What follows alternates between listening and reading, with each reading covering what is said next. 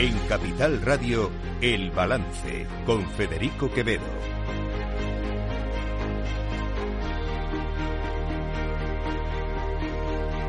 Señoras y señores, buenas noches. Bienvenidos este miércoles 15 de noviembre de 2023. Son las 8, una hora menos, en las Islas Canarias, en la sintonía de Capital Radio. Les invito a que nos acompañen aquí en el balance desde ahora hasta las 10 de la noche para contarles la actualidad de esta jornada. Una jornada en la que sin duda el protagonismo lo ha tenido ese debate de la sesión de investidura de eh, Pedro Sánchez como candidato a la presidencia del gobierno, algo que se va a producir mañana porque va a tener los votos suficientes para poder ser investido como nuevo, como, no como nuevo, sino como presidente del gobierno por segunda por segunda vez eh, después de la pasada legislatura de cuatro años. Pedro Sánchez con esto va a conseguir cumplir su objetivo, eh, que era estar diez años en la presidencia del gobierno. Bueno, suponiendo que esta legislatura eh, logre logre estar los cuatro años, cosa que yo, conociendo al presidente, eh, no descarto en absoluto. Es un maestro a la hora de sortear las dificultades y, por lo tanto, avanzar en su objetivo, que es estar cuatro años más en el gobierno. Es verdad que es una legislatura que van a hacer con muchas complicaciones, porque no se dan las mismas circunstancias que se daban en la pasada. El Partido Popular tiene mucho más eh, tiene muchas más, eh, tiene más escaños en el Congreso, tiene una mayoría absoluta en el Senado, hay 12 comunidades autónomas en manos del Partido Popular. Eh, y esta es una legislatura que nace, al contrario que la anterior, aunque ya la anterior también tuvo sus elementos de confrontación, esta es una legislatura que nace, y aquí es donde me quiero detener, nace básicamente con todos los puentes rotos, volados literalmente, y hoy ha sido la escenificación de esa voladura. Pedro Sánchez eh, ha elegido, fíjense que luego pondré el corte, eh, hace ya años se lo dijo Albert Rivera, hay que elegir entre el lado correcto de la historia, entre Otegui y Puigdemont y la Constitución y la democracia. Bueno, eh, Pedro Sánchez ha elegido a Otegui y a Puigdemont. Y esta es la explicación que ha dado para eso. Y por eso, señorías, en nombre de España y en nombre del interés de España en defensa de la concordia entre españoles, vamos a conceder una amnistía a las personas encauzadas por, los, eh, por el proceso catalán. Vamos a conceder esa amnistía. Y fíjense, señorías, fíjense, señorías, esta es una medida, esta es una medida que pide una parte relevante de la sociedad catalana, una parte muy relevante de la sociedad catalana, que aprueban el 80% de sus representantes políticos, así como una mayoría amplia de fuerzas presentes en esta Cámara. Y también es una medida que puede o no ser compartida por muchos ciudadanos. Yo soy muy consciente de ello. Y quiero decirles a todos ellos y a todas ellas que respeto enormemente sus opiniones y también sus emociones. Pero las circunstancias son las que son y toca hacer de la necesidad virtud. Sí, de la necesidad virtud. Las circunstancias son las que son y toca hacer de la necesidad virtud. Es decir, dicho de otra manera, el fin, que es gobernar, que es ser presidente del gobierno, su ambición personal, su ambición desmedida personal, justifica los medios, en este caso, en este caso, elegir el lado incorrecto de la historia, que es estar con Otegui y con Puigdemont en lugar de estar del lado de la Constitución y de la democracia. Eso es lo que ha elegido el presidente del gobierno. Y claro, eso eh, eh, supone una impronta en la en lo que va a ser la gobernabilidad de los próximos años. ¿Qué, quiere decir esto? Pues quiere decir que Sánchez y el PSOE eh, desprecian lo que ha venido siendo lo que ha venido siendo la costura de la democracia. Y ya lo he dicho estos días atrás en más de una ocasión, pero creo que es necesario repetirlo y reiterarlo.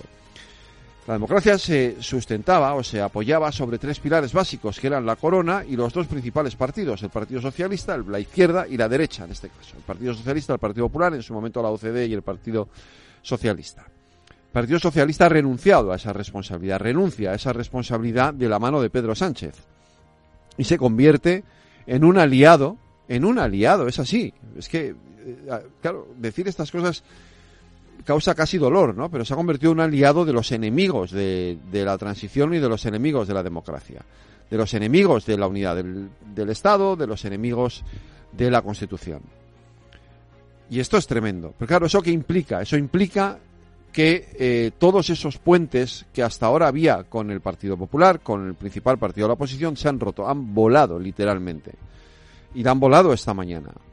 Han volado esta mañana porque Pedro Sánchez ha tomado la decisión de levantar un muro entre él y la derecha. Y yo quiero anunciarles un compromiso aquí ante todas sus señorías y también ante todos los españoles y españolas. Mientras yo sea presidente del Gobierno, toda la fuerza del Estado se dedicará a defender los valores democráticos y las libertades y los derechos. Ni un solo retroceso, ni una sola involución, ni un paso atrás va a contar con el beneplácito ni con la indiferencia del Gobierno de España. Ninguno. Por tanto, hoy aquí, en esta sesión, señorías, nos toca elegir camino. Elegir camino. O bien abrimos la puerta a ese movimiento o lo frenamos en seco erigiendo un muro de democracia, de convivencia y de tolerancia. Eso que él llama muro de tolerancia, de convivencia, no es un muro de convivencia ni de tolerancia, es justo lo contrario. Es un muro de intolerancia y es un muro contra la convivencia. Sería en todo caso un muro de conveniencia, porque es el muro que él va a levantar para frente a, la, a lo que ha sido la derecha constitucional la derecha tradicional española. Yo no hablo de Vox, a mí Vox me da igual. Vox hoy ha ejercido, ha hecho como lo que hace siempre, que es eh, dejar de trabajar, eh, em, oponerse a todo, hacer discursos eh, hiperbólicos. Bueno, ya saben ustedes, estamos igual que Podemos, pues en la en esa fase o en ese movimiento de, de, estar a la contra absolutamente de todo y de hiperbolizar el discurso político en España. No, yo hablo y sigo insistiendo, creo que es absolutamente necesario ese espacio de encuentro entre el Partido Popular y el Partido Socialista y ese espacio de encuentro ha desaparecido. Fíjese, incluso en los peores momentos de las legislaturas pasadas de Zapatero o de Rajoy o de Felipe González o de Aznar, siempre hubo un espacio de acuerdo entre el Partido Popular y el Partido Socialista. Siempre hubo ese espacio de acuerdo. Se pudo llegar al consenso de la ley de violencia de género, se pudo llegar al consenso de la política antiterrorista, se pudo llegar al consenso de cambiar la Constitución para incluir aquellas medidas que pedía la Unión Europea contra el déficit. Siempre hubo espacio para el acuerdo. Ya ese espacio para el acuerdo ha desaparecido por completo, porque Pedro Sánchez ha volado con todos los puentes de entendimiento entre su partido y el Partido Popular. Y esto es gravísimo para la democracia española. Gravísimo, gravísimo, gravísimo. Miren, es algo, fíjense, que ya anunció en su día quien entonces era líder de Ciudadanos, Albert Rivera. Y me quiero ir con esto que entonces dijo en aquel primer debate de investidura de la anterior legislatura de Pedro Sánchez. Vamos a hablar de su plan. Vamos a hablar del plan Sánchez y vamos a descifrar y explicarle a los españoles qué es el plan Sánchez. Miren, el plan Sánchez es un plan por el cual el señor Sánchez se quiere perpetuar en el poder, controlando la tele pública, las encuestas, criminalizando a los constitucionalistas y lavándole las imágenes a sus socios. Eso es el plan Sánchez. Y nosotros, señor Sánchez, ya lo advertimos cuando usted trajo aquí la moción de censura y lo vamos a seguir haciendo. Usted tiene un plan, un plan que es bueno para usted, un plan bueno para sus amigos, para sus socios, para los que quieren un indulto en una sentencia en Cataluña pero un mal plan para los que defienden la libertad en este país. Así que, señor Sánchez, usted tiene un plan, el plan Sánchez, y nosotros vamos a oponernos. Nos vamos a oponer al modelo de España que usted quiere, que es la España sectaria, que es la España de divide y vencerás, que es la España de insultar a los constitucionalistas y lavarle la imagen a los que han apoyado un golpe de Estado en Cataluña o a los que han legitimado los atentados terroristas durante tantos años, sus socios para esta investidura.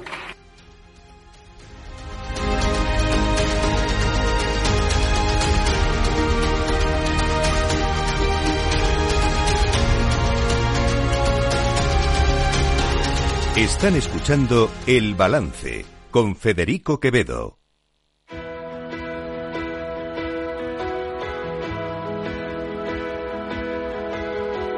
Las noticias de El Balance con Federico Quevedo, Aida Esquirej y Lorena Ruiz.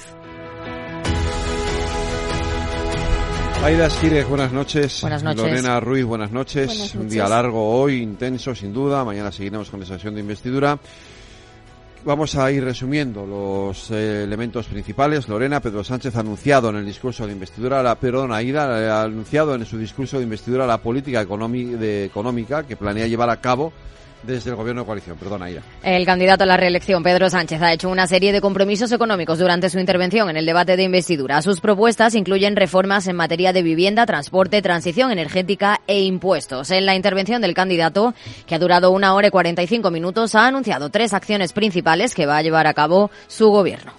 En primer lugar, vamos a extender la bajada del IVA de los alimentos hasta junio de 2024 Vamos a elevar el umbral de renta media de los 30.000 euros actuales a los 38.000 euros para que más familias puedan acogerse a la, medida de, alivio hipotecario en vigor, que consiste en la congelación de la cuota mensual durante un año y la ampliación del plazo de amortización hasta los siete años. Y además, a partir del 1 de enero del próximo año, el transporte público será gratuito para todos los menores y jóvenes y también para las personas desempleadas.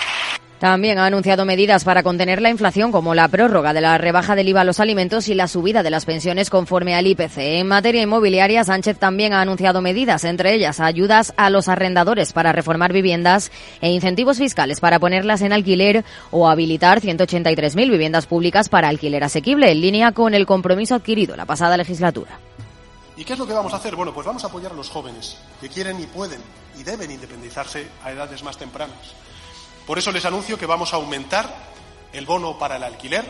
Ojalá los gobiernos autonómicos del Partido Popular con Vox desarrollen esta política. Crearemos una línea de avales que les permitirá cubrir hasta el 20% de su hipoteca, como ya anuncié durante la campaña electoral, y vamos a cometer la habilitación de 183.000 viviendas públicas para alquiler asequible que prometimos también hace unos meses y también con el objetivo puesto en las grandes fortunas, porque asegura que la justicia social es la condición misma de la vida en sociedad y todos tienen que navegar en el mismo barco. Según ha defendido, el 75% de los españoles piensa que hay que reforzar el estado del bienestar y que para ello se deben aumentar los impuestos a las grandes fortunas y a las grandes empresas. Los ricos, pues lo siento, tienen que pagar más impuestos que lo que pagan hasta ahora. Es más, mientras nosotros gobernemos, van a pagar más que el resto. Porque lo justo, lo que mandata la Constitución, es que contribuya quien más tiene. Sánchez se ha propuesto para la próxima legislatura mejorar drásticamente la forma en la que opera el estado de bienestar en España, al tiempo que se reduzca el déficit público, porque según ha subrayado, este es un gobierno comprometido con la disciplina, algo que logrará mejorando la eficiencia de la administración pública, combatiendo la economía sumergida, ensanchando las bases fiscales, incrementando la progresividad del IRPF y garantizando un gravamen mínimo efectivo del 15% en el impuesto de sociedades. Además, promete que la condonación de la deuda que pactó con Esquerra para Cataluña también será aplicable a todas las comunidades autónomas, independientemente de que estén o no acogidas al Fondo de Liquidez Autonómico. No es lo único que ha propuesto hoy Pedro Sánchez, también ha habido otras eh, propuestas sociales, Aida. Con el pretexto de evitar un gobierno con Vox, a los que ha llamado profetas del odio, Sánchez ha propuesto varias medidas en asuntos sociales. Y como también debemos elegir si queremos seguir avanzando en la dignidad del trabajo, en el empoderamiento de las mujeres, en el respeto a la diversidad sexual, en la integración de la población migrante y también en el continuo azar que tienen muchísimas personas discapacitadas y que necesitan y reclaman esa dignidad que las autoridades públicas deben otorgarles y la creencia de que una sociedad plural es sin duda alguna una sociedad mejor. O si, por el contrario, pues lo que hacemos es secundar a los profetas del odio que quieren encerrar a las mujeres en las cocinas, a las personas LGTBI en los armarios y a los migrantes en campos de refugiados. En referencia a los acuerdos entre PP y Vox en gobiernos autonómicos y municipales, se ha comprometido a destinar 10 euros a la lucha contra la violencia machista por cada euro que retiren gobiernos reaccionarios a la prevención y la eliminación. También ha prometido reforzar el marco jurídico para que la responsabilidad civil por los abusos sexuales a menores no prescriba. Sobre el empleo, rebajar la jornada laboral a 37 horas y media y poner en marcha incentivos para que las empresas permitan horarios más flexibles y se potencie el teletrabajo. Y en materia sanitaria, poner fin a las listas de espera de la sanidad pública y en concreto a las de salud mental. Además, promete aprobar la ley de representación paritaria, ampliar el permiso por nacimiento hasta las 20 semanas y dedicar el grueso de los fondos europeos a crear nuevas industrias y oportunidades fuera de las grandes capitales y garantizar por ley el acceso a servicios públicos básicos en un radio de menos de 30 minutos. Sin duda, lo que hoy eh, más eh, estaba, esperamos, estaba esperando todo el mundo era el pronunciamiento de Pedro Sánchez en torno a la amnistía y la ha defendido y además ha aprovechado para cargar contra el Partido Popular y Vox. Pedro Sánchez, en su enumeración de prioridades para gobernar España los próximos cuatro años, ha dejado el punto séptimo a la amnistía a los líderes independentistas. Sánchez justifica la medida de gracia a las personas implicadas en el proceso por la necesidad de concordia entre los españoles y por el interés de nuestro país y se ha dirigido a los contrarios a la norma. Y quiero decirles a todos ellos y a todas ellas que respeto enormemente sus opiniones y también sus emociones. Pero las circunstancias son las que son y toca hacer de la necesidad virtud. Sí, de la necesidad virtud. Por dos motivos, por dos motivos de interés general. Por dos motivos de interés general. Cálmense, señorías. Primero, para consolidar los avances logrados en estos últimos cuatro años y seguir avanzando por la senda de la convivencia y del progreso. Lo han escuchado, ha reconocido que lo hace por obligación y por las circunstancias, pero ha defendido que lejos de atacar y debilitar a la Constitución del 78 es una muestra de su fortaleza y su vigencia. Sánchez ha asegurado que no comparte las ideas de varios de sus socios independentistas, pero entiende que la amnistía puede ser un paso adelante para reencontrarse con Cataluña y ha cargado contra la política del PP allí, que a su juicio condujo al desastre. El aspirante socialista ha defendido su legalidad y ha pedido responsabilidad al Partido Popular. Pues eh, tras el discurso de Sánchez ha sido el turno de Alberto Núñez Fijó que ha acusado al candidato de comprar los apoyos, Lorena Ruiz. El líder del Partido Popular ha acusado a Pedro Sánchez de corrupción política, dice, por haber comprado con cheques los votos que necesita para salir investido presidente. Por ello ha asegurado que la investidura es un fraude, ya que a su juicio ya se produjo fuera de España con el pacto que PSOE y Junts sellaron en Bruselas. Nos toca elegir camino o bien abrimos la puerta a ese movimiento o lo frenamos en seco, erigiendo un muro de democracia, de convivencia y de tolerancia. Por un lado, hay fuerzas conservadoras y reaccionarias representadas en el Partido Popular y en Vox que claramente quieren retroceder, que creen que todo lo que hemos hecho durante estos últimos cuatro años es peor que malo, es pernicioso. Y por otro, están, estamos los partidos que queremos avanzar, de formas distintas, con diferencias muy importantes, pero que quieren, queremos avanzar. A ver, hemos tenido un pequeño fallo. No era Pedro Sánchez a quien teníamos que escuchar, ahora era Alberto Núñez Feijo. Esta investidura se propiciará a través de un ejercicio de corrupción política. Repito, corrupción política. Tomar decisiones contra el interés general a cambio de beneficios personales no tiene otro nombre. Es corrupción política. Feijo ha reprochado al presidente del gobierno en funciones que no ha conseguido el apoyo de nadie, sino que lo ha comprado. Ante esta situación le ha felicitado porque nadie ha hecho más ni ha llegado tan lejos por la causa independentista. Para el líder de la oposición, Sánchez no tiene límites políticos, legales ni éticos porque ha dicho el fin justifica cualquier medio y cualquier socio. El candidato ha pedido desde la tribuna varias veces coherencia. Veamos. Palabra de Sánchez. Ni yo ni el 95% de los españoles dormiríamos tranquilos con Podemos en el gobierno. ¿Cómo va esto, señorías? Palabra de Sánchez. Con todo el respeto a los votantes de Esquerra, yo no voy a permitir que la gobernabilidad de España descanse en partidos independentistas. Pacto con Esquerra. Coherencia. Palabra de Sánchez. Con Bildu no vamos a pactar. Pacto con Bildu. Coherencia. Palabra de Sánchez. Siento vergüenza de que un político indulte a otros políticos. Indultos. Coherencia. Palabra de Sánchez, yo me comprometo a traer al señor Puigdemont de vuelta a España y que rinda cuentas ante la justicia. Palabra de Sánchez, coherencia. El independentismo lo que pide, y lo saben ustedes, es la amnistía. Algo que desde luego este gobierno no va a aceptar y que desde luego no entra en la legislación ni en la Constitución española. Coherencia.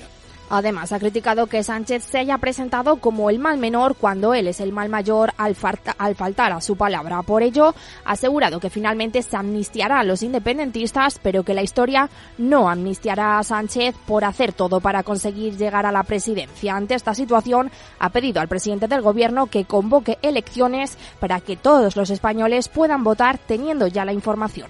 Ya sé que no me van a contestar. Yo sí lo haré y lo que buena parte de los votantes socialistas piensan, pero ninguno con cargo se atreve a decir. La amnistía, señorías, no mejora la convivencia. Eso lo ha dicho los socialistas. Si fuese tan buena, como dicen, para la convivencia, ¿por qué no la aprobaron ustedes hace tiempo ya? Si llevan cinco años en el gobierno. Si es tan buena, ¿es que acaso no se les ocurrió antes? ¿O es que ustedes antes de las elecciones mantenían que era inconstitucional y ahora ha cambiado la Constitución? atención. Y no solo ha hablado de amnistía, el líder de la oposición le ha preguntado a Sánchez cómo va a cuadrar dentro de su gobierno las exigencias de sus distintos socios cuando el PNV es lo contrario a Bildu y cuando Junts está a su derecha, mientras que Sumar se ubica en el otro lado de la balanza. Feijo también le ha preguntado a Sánchez por qué va a cesar a la ministra de Igualdad, Irene Montero, si desde el Ejecutivo presumen de ser el gobierno más feminista. La parte final de su discurso la ha dirigido a Podemos, a quien es acusado de tener la casta en su lado y ha ironizado con su su posibilidad para poder conseguir un ministerio. ¿Es usted el gobierno más feminista de la historia y va a cesar a la ministra de Igualdad? Y señorías de Podemos, por supuesto, no van a encontrar en mí un aliado. Desde luego que la casta la están sufriendo en el propio. Les deseo suerte. No se rindan, quedan unas horas. Aprieten por un ministerio o dos si se puede. La verdad es que ha estado divertido ese momento de Feijó con Podemos. Y Pedro Sánchez ha dado la réplica a Feijó criticando que no aceptan las reglas en la democracia. El candidato a la presidencia del gobierno ha recordado al líder de la oposición que la Constitución establece que se debe respetar el resultado electoral, algo que desde su formación dice solo hacen cuando gobierna el Partido Popular. Asimismo, Sánchez se ha burlado de las palabras de Feijó que decían que él no era presidente porque no quería y le ha recordado que no es presidente porque va de la mano de la ultraderecha. El caso es que no, no salió elegido, señor Feijóo. Perdió. Perdió como se pierde en democracia. Y como era una evidencia que perdió y, usted no podía reconocer que no era el ganador, pues había que explicar de alguna manera el cómo voy a decir que he ganado si, si estoy perdiendo las votaciones en esta Cámara. Y entonces nace la original teoría de no soy presidente porque no quiero. A ver, señor Feijóo, usted no es presidente del gobierno no porque renuncia a ser presidente del gobierno, sino porque no se lo permite la ultraderecha de Vox. El líder del Partido Popular ha respondido asegurando que no es presidente porque ni se vende ni vende a los españoles. Sánchez le ha reprochado a Feijóo sus acercamientos a Vox, asegurando que nadie ha hecho más por esta formación que él al frente del Partido Popular. También ha criticado las malas gestiones de Feijóo frente a la Junta de Galicia y en relación con la amnistía ha hecho un llamamiento para que explique las conversaciones que desde el Partido Popular mantuvieron con Junts. Pero, eh, señor eh, Feijóo, permítame, en aras de esa transparencia a la cual usted invoca, ¿quién el Partido Popular se vio con quién de Junts? ¿Dónde, cuándo y de qué trataron? Más duro ha sido, sin embargo, con el presidente, con el candidato a la presidencia del gobierno, el líder de Vox, Santiago Abascal. Sí, Abascal ha acusado a Pedro Sánchez de dar un golpe de Estado y ha recordado que Hitler llegó al poder en Alemania con unas elecciones y es que considera que el presidente del gobierno está rompiendo con el orden constitucional mediante lo que ha calificado como la dictadura de los votos la ambición desmedida de un personaje capaz de todo con tal de aferrarse a un sillón del que es completamente indigno, señor Sánchez. Porque en realidad el único asiento que usted merece es el del banquillo de los acusados por atacar la Constitución como lo está haciendo. Acuso al señor Pedro Sánchez de tratar de subvertir el orden constitucional y de preparar un golpe en connivencia con las minorías separatistas. Un golpe de Estado unas declaraciones que la presidenta del Congreso, Francina Armengol, le ha pedido que retire, mientras que el portavoz parlamentario del PSOE, Patsy López, ha asegurado que su discurso de incitación al odio no debe ser tolerado. Asimismo, el líder de Vox ha amagado con romper las alianzas que su formación mantiene con el Partido Popular en los gobiernos regionales si estos no se oponen en el Senado, donde tienen la mayoría absoluta a la tramitación de la ley de amnistía. Una vez terminado su discurso, todos los diputados de Vox han abandonado el hemiciclo para sumarse a las manifestaciones contra la amnistía, tal y como lo llevan haciendo todos los días desde que comenzaron las protestas. Eso es muy bien, así trabajando por el bien de los españoles. En el turno de sumar, Yolanda Díaz ha hecho énfasis en las propuestas económicas. Era ironía, obviamente. Díaz ha, querido dejar claro en su discurso que durante la legislatura se va a reducir la jornada laboral sin que se reduzca el salario de los trabajadores. Además, ha apostado por aprobar el estatuto del becario, por aprobar también lo que ha calificado como una prestación por hijo a cargo, ha defendido la sanidad y la educación pública que dice va a ser el corazón del sistema y ha sacado pecho de las medidas que ha adoptado el gobierno progresista durante la legislatura, asegurando que 40 de cada 100 empleos indefinidos de la Unión Europea son de España confirmado también que desde el Ejecutivo van a seguir subiendo el salario mínimo interprofesional. Yo sé que les ha costado mucho aceptar algo que es importante para sumar. Se llama la legislatura del tiempo. Es la legislatura del tiempo de vida. Va nada más y nada menos que de reducir la jornada laboral, reducirla sin reducción salarial, porque la estrategia de este Gobierno tiene que seguir siendo subir los salarios. Y vamos también, señor Sánchez, hemos tenido diferencias, a aprobar por fin el estatuto del becario en nuestro país. No queremos jóvenes de usar y tirar. Queremos jóvenes con derechos. Vamos a hacer algo más también, acabar con la anomalía del despido en nuestro país. Asimismo, y en la misma línea que Pedro Sánchez ha defendido la amnistía porque asegura con ella gana la democracia y ha acusado al líder del Partido Popular de no cumplir la Constitución por llevar cinco años bloqueando la renovación del Consejo General del Poder Judicial. A esta hora continúa el debate. Ha sido el turno, el primer turno de Gabriel Rufián. Ahora contesta Pedro Sánchez. Lorena, ¿qué está pasando? Pues el portavoz de Esquerra Republicana ha comenzado su discurso asegurando que desde el Partido Popular llevan 46 años diciendo que España se rompe, pero la realidad es que la formación estaba perdiendo. Ha asegurado también que la única cosa que comparten las formaciones que apoyan a Sánchez es frenar a la derecha del Partido Popular y de Vox. Cambiamos de asunto. El juez, de, aunque no de temas, el juez de Tsunami si pide amparo al Consejo del General del Poder Judicial por las críticas vertidas por investigar a Carles Puigdemont. Aida.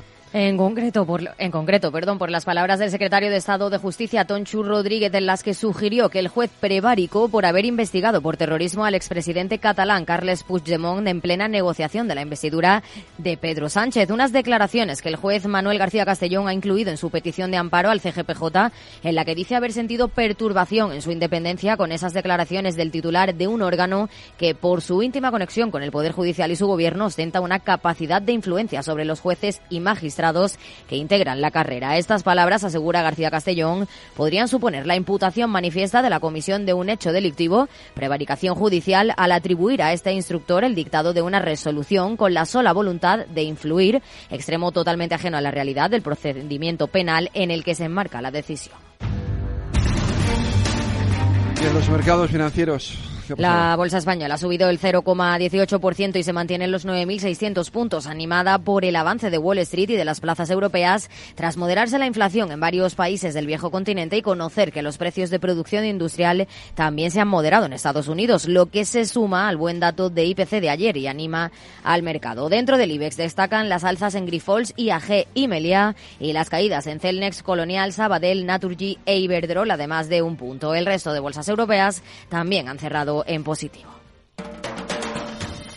Y como hacemos siempre, terminamos en Latinoamérica. Pues hoy terminamos en Perú porque el gobierno ha promulgado un nuevo decreto por el cual se dispone la expulsión en un plazo de 24 horas de todos los ciudadanos extranjeros que atenten contra el orden público y la seguridad ciudadana. Lo hacen con el objetivo de fortalecer el marco normativo en materia migratoria y se aplicará tanto a los extranjeros en situación irregular como a aquellos que cometan algún delito.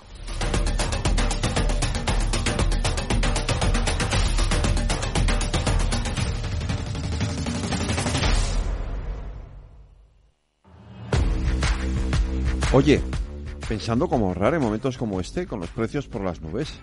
Y todavía no conoces XTB, una nueva forma de invertir pensada para todos. Desde solo 5 euros y cero comisiones hasta 100.000 euros al mes para invertir en acciones y ETFs. Con XTB tu dinero está depositado en bancos españoles y tu broker es uno de los más respetados del mundo, regulado por la CNMV y los principales organismos internacionales. Y con oficina propia en Madrid desde el año 2008. Entra en xtb.com. Recuerda, xtb.com. A partir de 100.000 euros al mes, la comisión es del 0,2%, mínimo 10 euros. Invertir implica riesgos.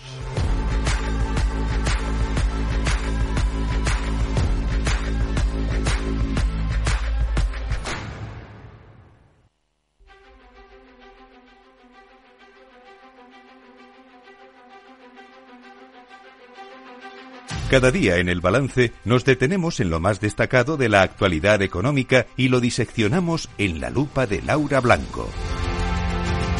Laura Blanco, buenas noches. Buenas noches, Federico, ¿qué tal? Pues mira, cansado, que te voy a engañar porque llevo esta mañana en el Congreso con el, con el debate de investidura y, un poco agotado, pero, pero interesante, apasionante, la verdad, es un momento histórico y había que vivirlo y teníamos que estar ahí, tenía que estar Capital Radio y ahí hemos estado, ¿no? Bueno, y yo creo que ha sido interesante la, cobra del presidente del gobierno con la amnistía, ¿no? Eh, al final, si hubiera estado hablando de amnistía durante todo el discurso, el principal, ¿no? Eh, pues, pues sería de lo que más se hablaría y al final ha, conseguido en su discurso inicial, al margen de cómo han ido las cosas a lo largo de la tarde, bueno, pues desviar la atención. Fíjate que yo ayer comentaba con un grupo de periodistas en privado que conociendo a Sánchez y otras intervenciones en las que por sorpresa eh, anunciaba otros frentes, lo hizo, por ejemplo, cuando anunció el impuesto a bancos y energéticas, ¿no? Eh, no, no, no me sonaba nada raro y dije en privado, esperad que algún anuncio habrá que, algo se reservará para, para desviar la atención. Y entonces ahí llegaron, bueno, pues cuestiones económicas. Pues efectivamente, porque, a ver, es verdad que, que el tema de la amnistía era lo que todos estábamos pendientes del asunto, pero eh, la primera hora, más, y también más allá de los eh, reproches a la, a la derecha, etcétera, ha habido mensajes de Sánchez y ha habido sobre todo tres medidas, ¿no? Que ha sido esta, este alargamiento de, de, la reducción del IVA a los alimentos, eh, la, la, gratuidad del transporte a, a, los jóvenes y a los menores y eh, lo de elevar la renta, el nivel de renta para poder acceder al, a, a la, a la congelación de las hipotecas. Esas tres medidas han sido. Claro, eso es. Esas tres medidas han sido las más novedosas, por decirlo Luego ha hablado también de pensiones y esas cosas, pero bueno, esas, digamos, ha, sido lo más novedoso. Son, sin embargo, tres medidas, y fíjate, esta es mi versión, eh, muy poco eh, progresivas. Eh, a ver, mira, yo precisamente eso te quería eso te quería decir, porque tengo el corazón partido con, mm. con, el tema de, la prórroga de la rebaja del IVA.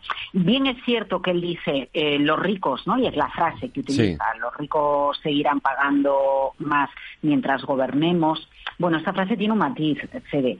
Los ricos ya pagan más, eh, gobierne quien gobierne, simplemente por el sistema fiscal que nos hemos dado en España. Bien, eh, quien tiene más dinero, más paga en España. De hecho, hay una cantidad a partir de la cual ni siquiera tienes la obligatoriedad de, presentar los impuestos. Bien, entonces, eh, esto ya es una realidad. Lo que pasa es que ya sabes cómo se construye el relato, insistiendo en frases para convertirlas en, eh, en verdades absolutas, pues que esa verdad ya existe. Incluso, aunque hubiera ganado el Partido Popular las elecciones, los ricos seguirían pagando más porque es una cuestión de proporcionalidad y de progresividad con los impuestos. Tú vas a lo contrario.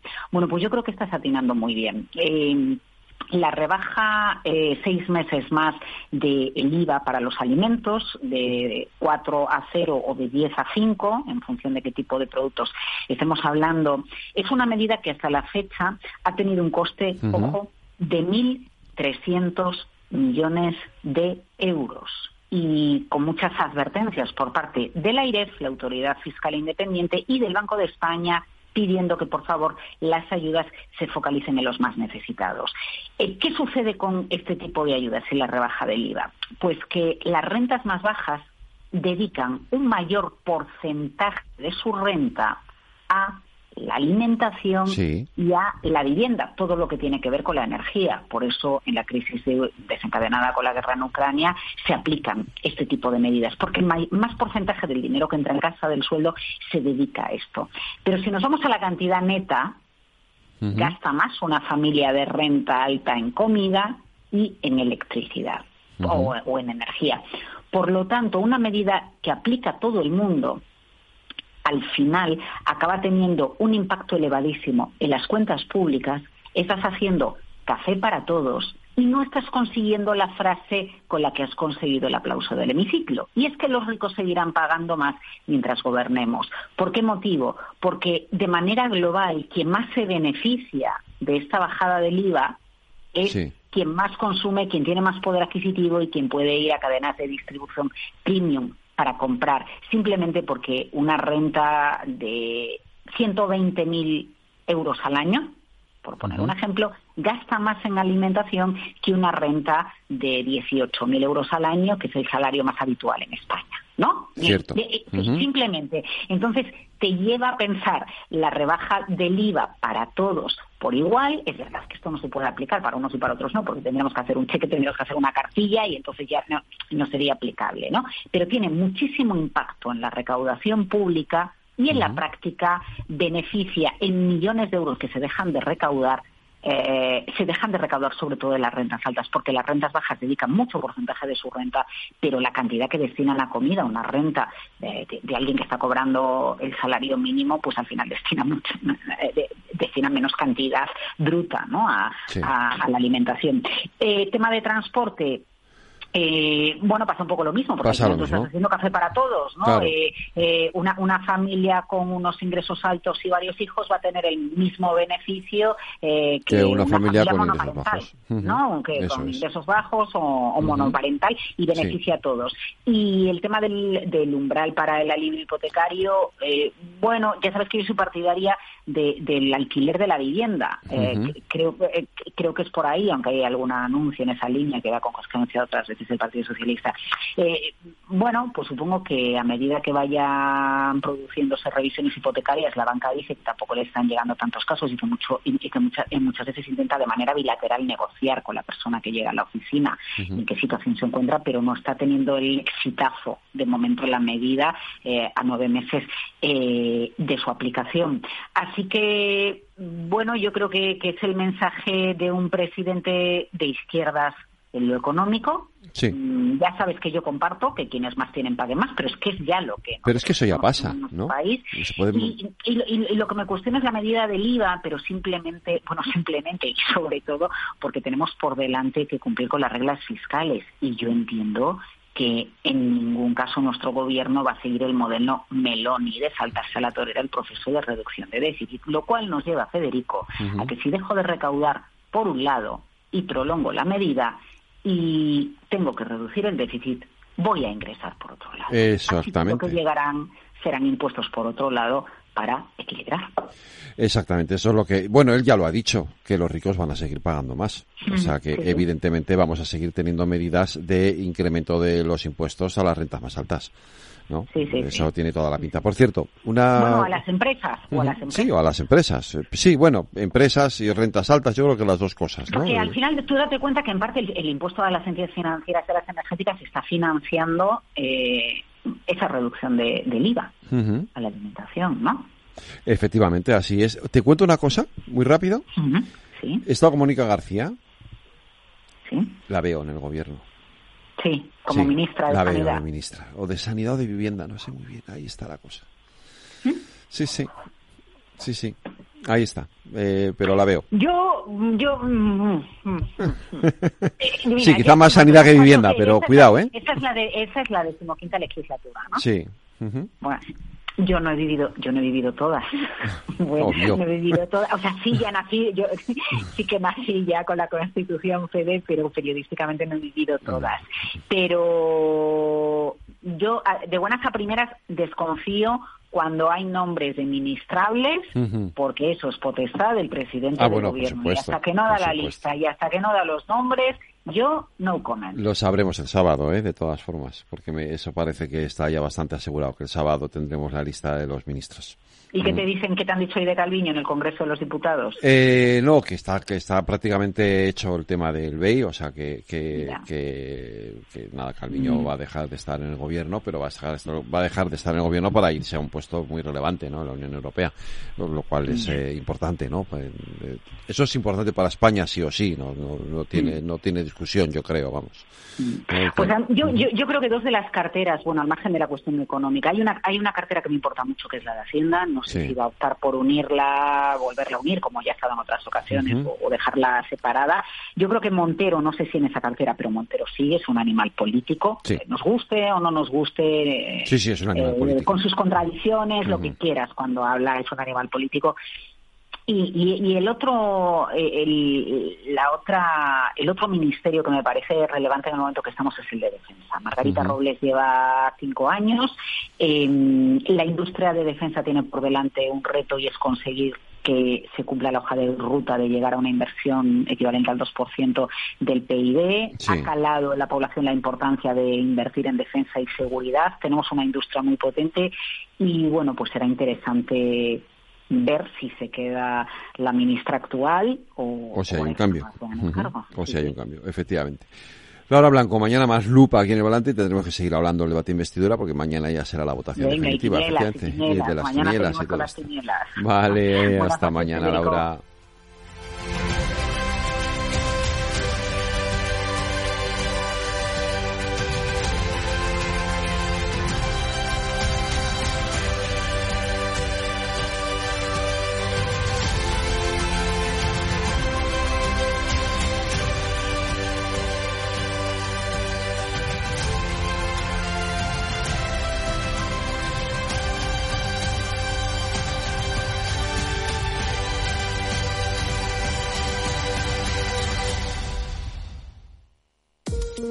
Los ataques que comprometen los sistemas de información causan daños no solo con brechas de datos y operaciones no confiables, sino también daños físicos en las instalaciones o peor aún, a las personas que dependen de esas instalaciones. Por ello, una seguridad Zero Trust como la ofrecida por Zscaler garantiza la confianza en la red y frena los ataques maliciosos. Descubra más en zscaler.es.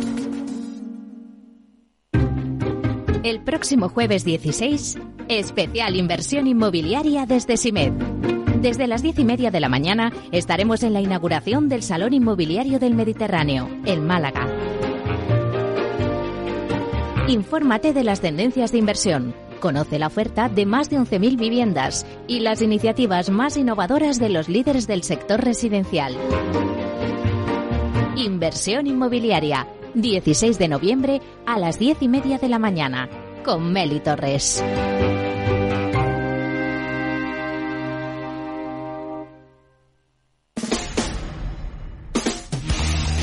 El balance de los deportes, con Paco Lloret.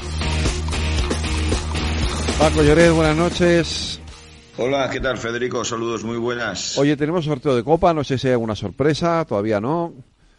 Bueno, a ver, la, sorpresa fue anoche porque un equipo valenciano, eh, el Atzaneta de Albaida, le ganó al Real Zaragoza, un equipo de una población de mil habitantes que se tuvo que ir a se tuvo que ir a jugar a un teniente, un teniente, que es la donde nació Juan Carlos Ferrero, para que la gente lo sepa, y en el Clariano le ganó 2 a 1. Bueno, al final eh, se ha producido ya el sorteo. Continúan exentos, recordemos, los equipos que van a jugar la Supercopa en Arabia Saudita y lo más destacado es que en las 28 eliminatorias había tres equipos de, tercera división. El Alzaneta de Albaida eh, se va a enfrentar al Getafe, es uno de los enfrentamientos más llamativos. El Astorga, también de tercera categoría, va a jugar contra el Sevilla y el equipo de Villagarcía de Arousa, el equipo gallego que eliminó al Granada por alineación indebida, va a jugar contra el Valencia. Estos son los, los, digamos, los duelos más dispares por la diferencia que hay, ¿no?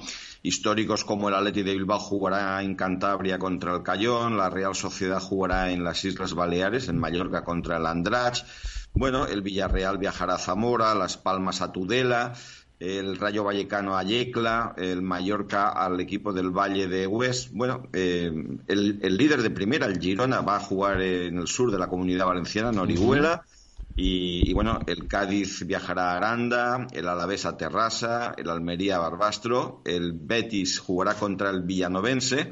En definitiva, como verás, hay una gran disparidad de bueno pero pero está bien Paco porque esos equipos a esos equipos pequeños les viene muy bien jugar con uno grande porque les da mucha visibilidad ingresos evidentemente también en las en sus arcas o sea que es bueno no esto que sí sí hombre para muchos va a ser su momento de, gloria no y, y bueno pues eh, en principio todos los primeras eh, siguen adelante excepto el Granada por esa eliminación que se produjo. Y luego del resto de duelos hay uno muy igualado porque son dos equipos habitualmente de, en primera que, es, que están en segunda, que es el Español y el Valladolid, que se cruzan en una eliminatoria probablemente la más atractiva sin equipos de la primera división. Estos partidos, partido único, se jugarán del 5 al 7 de diciembre, eh, entre martes, miércoles y jueves. Oye, no dejamos el fútbol porque mañana tenemos a la selección jugando contra Chipre y es pasado no, el domingo, ¿no? Juega también. Sí, domingo contra, eh, contra Georgia en, en, Valladolid, en el Estadio José Zorrilla.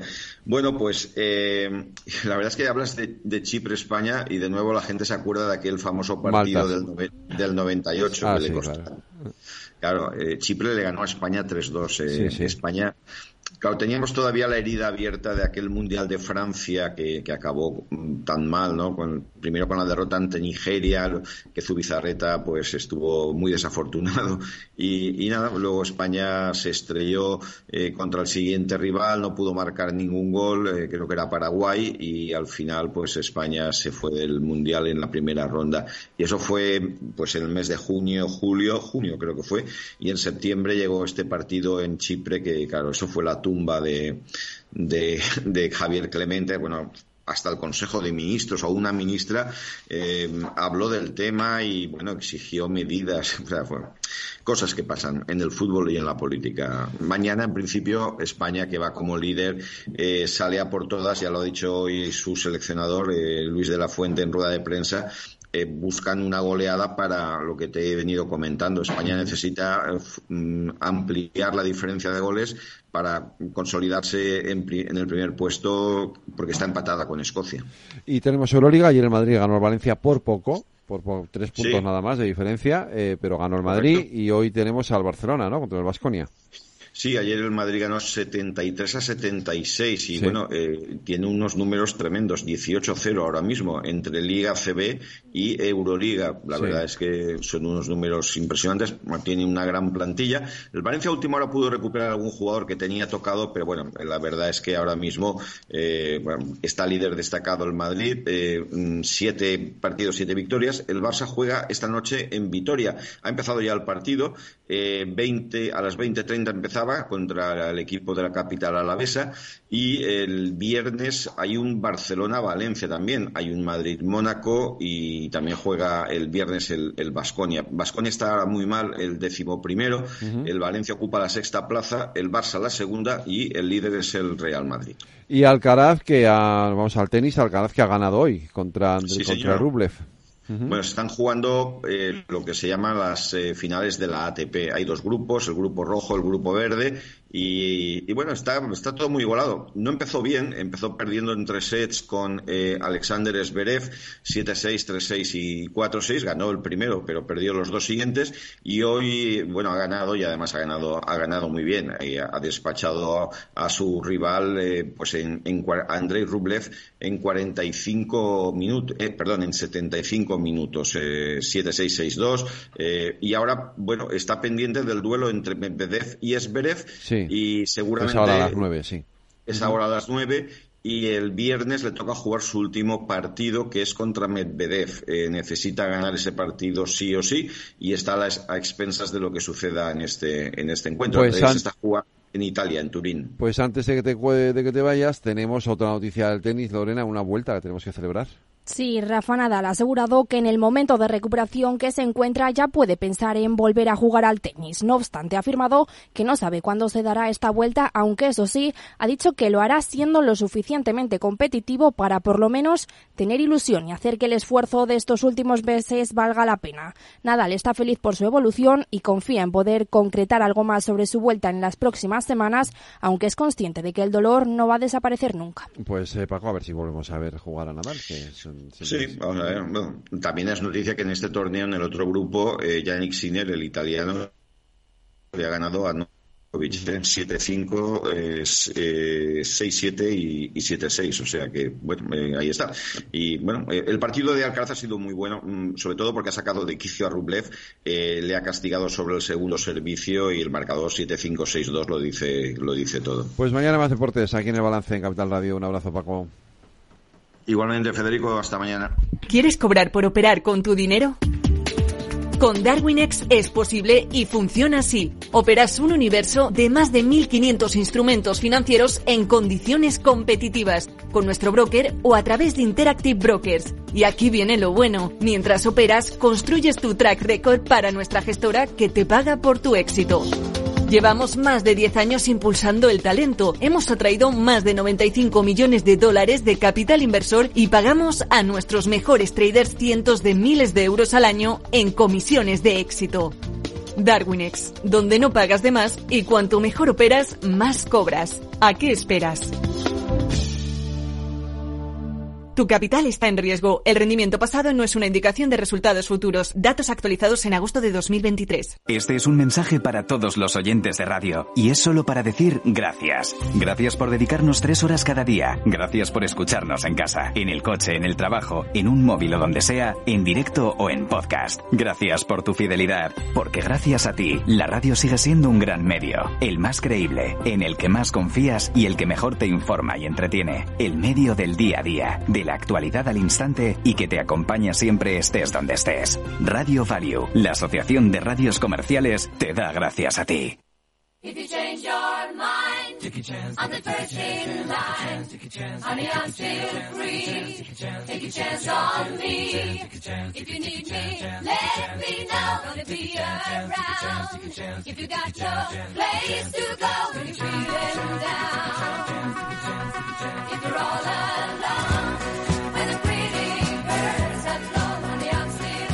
Pues a las 9 menos 10, una hora menos en las Islas Canarias, en nuestro tiempo de análisis de tertulia de reflexión, esto es muy reconocible, Aida Skireg. Hombre, es Annie Fried Lindstad, Frida, que bueno, era una de las vocalistas de ABBA. Hoy 77 años. 77 años y todavía siguen en activo, fíjate tú, porque, bueno, relativamente, pero ahí han sacado algún disco eh, bueno, pero se siguen escuchando las de toda la vida. siguen escuchando las canciones de toda la vida, como esta que está sonando. Pues con la música de ABBA nos vamos al tema más movido del día, que ha sido la investidura de Pedro Sánchez. Pues sí, hola tertulianos, jornada intensa, primer día del debate de investidura de Pedro Sánchez. El candidato ha empezado su discurso alzándose como la alternativa a la ultraderecha, como un muro contra el odio del PP y de Vox. Nos toca elegir camino. O bien abrimos la puerta a ese movimiento o lo frenamos en seco erigiendo un muro de democracia, de convivencia y de tolerancia. Por un lado, hay fuerzas conservadoras y reaccionarias representadas en el Partido Popular y en Vox que claramente quieren retroceder, que creen que todo lo que hemos hecho durante estos últimos cuatro años es peor que malo, es pernicioso. Y por otro, están, estamos los partidos que queremos avanzar, de formas distintas, con diferencias muy importantes, pero que quieren, queremos avanzar. Por su parte, el líder de los populares, Alberto Núñez Feijóo, le acusa de delirar, enfrentar a los españoles y de comprar el poder. Esta investidura se propiciará a través de un ejercicio de corrupción política. Repito, corrupción política. Tomar decisiones contra el interés general a cambio de beneficios personales no tiene otro nombre. Es corrupción política. Feijo también ha ironizado con Podemos y le ha preguntado a Sánchez por qué va a cesar a Irene Montero si presume de presidir el gobierno más feminista. ¿Y qué hacemos con Podemos? ¿Qué hacemos con Podemos? ¿Le damos un ministerio? ¿Qué opina, señora Montero? Con lo bien que lo han hecho ustedes en igualdad y resulta que la señora Montero es una pésima ministra. Es una cosa sorprendente. ¿Es usted el gobierno más feminista de la historia y va a cesar a la ministra de Igualdad? Y la cara de Irene Montero ha sido digna de ver, una sonrisa de resignación con la que le daba la razón a Feijo. Fuera sí que ha hablado. Y sin duda, si me lo permiten, el hecho de que Pedro Sánchez y Yolanda Díaz vayan a echar a Podemos del Gobierno creo que va a dificultar enormemente que pasemos de las palabras a los hechos, que es lo que verdaderamente necesitamos para frenar esta ofensiva reaccionaria que se está desplegando desde el poder político y también desde el poder mediático y el poder judicial. La broma no broma que no le ha salido tan bien al líder del PP ha sido cuando ha corregido una cita de Machado que Sánchez ha usado en su discurso. Resulta que la corrección en realidad era del cantautor Ismael Serrano. Porque como dijo el genial Antonio Machado, hoy es siempre todavía. Y puesto que hoy es todavía y el diálogo aún es posible, pues nosotros vamos a apostar por él. Introducido, quien ha introducido la cita de Machado en su discurso no le ha hecho ningún favor a don Antonio. Dígala completa, señor Sánchez. Hasta en las citas miente usted. Dice, hoy es siempre todavía, toda la vida es ahora. Y omite. Y ahora, ahora es el momento de cumplir las promesas que nos hicimos. Esta es la cita completa, señor Sánchez. Esta es la cita completa. El señor eh, Feijó, me, la acaban de pasar un, colaborador de un tuit de un cantautor español que es Ismael Serrano, para decirle que, la cita de Machado es, eh, es, la cita válida. El añadido que usted ha hecho desde esta tribuna pues fue una adaptación del cantautor Ismael Serrano a la cita de Antonio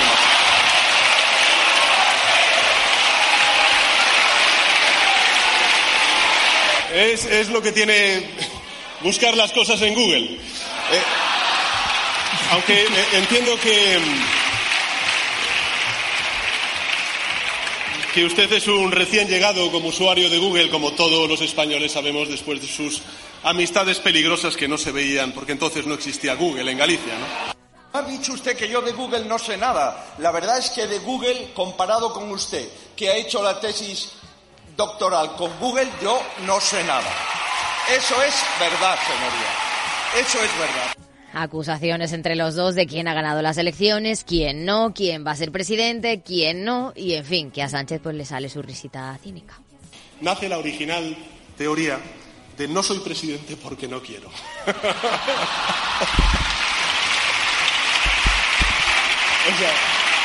esta es la verdad.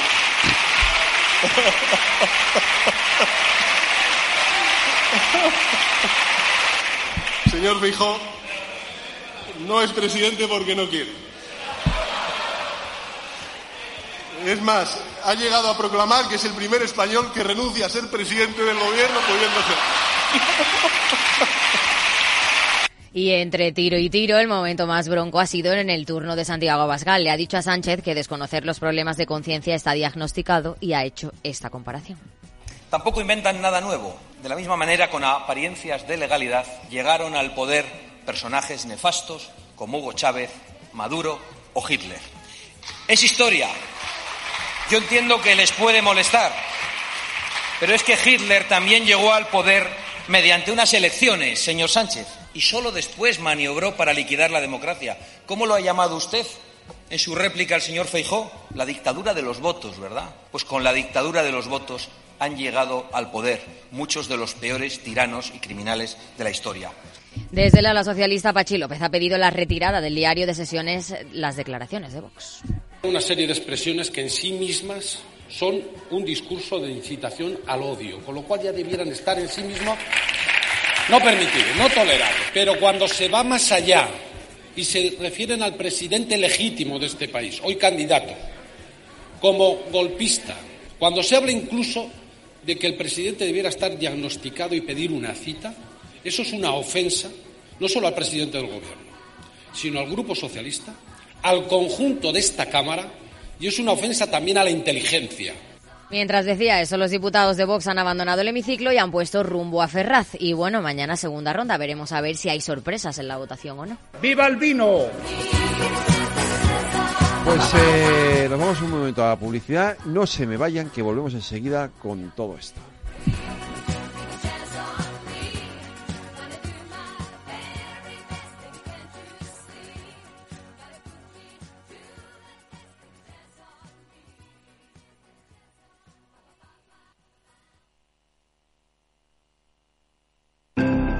La Comunidad de Madrid, a través del Instituto Regional de Seguridad y Salud en el Trabajo, convoca subvenciones para reducir la siniestralidad laboral y mejorar las condiciones de seguridad y salud en el trabajo. Destinará un millón y medio de euros a empresas y autónomos de la región en especialidades preventivas, más del doble que en 2022. Las líneas de ayuda cubrirán todas las especialidades preventivas, también los gastos para la mejora de las condiciones de trabajo relacionadas con la seguridad, higiene industrial, ergonomía y psicosociología aplicada, además de los gastos en sensibilización y formación preventiva.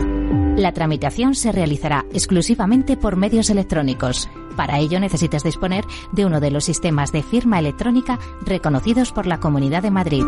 El plazo finaliza el 15 de noviembre.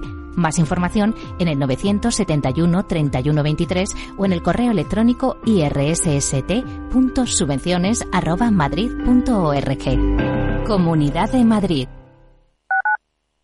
Capital Radio 103.2 Dicen que el agua de Madrid es la mejor agua del mundo, pero ¿sabes lo que hay detrás de cada gota? Un gran equipo de profesionales que innova para evitar que gastes más de lo que necesitas, instalando contadores inteligentes en cada rincón de nuestra comunidad. Porque no solo te ofrecemos la mejor agua, sino también el mejor servicio. Canal de Isabel II, cuidamos el agua. En la Comunidad de Madrid tenemos un compromiso, erradicar la violencia contra la mujer. Servicios de atención psicológica, profesionales de asistencia jurídica, recursos de atención social, atención a los menores, forman una amplia red de recursos con la que contamos para atender a todas las mujeres que sufren violencia. Pacto de Estado contra la Violencia de Género, Ministerio de Igualdad, Comunidad de Madrid. Capital Radio. Diez años contigo.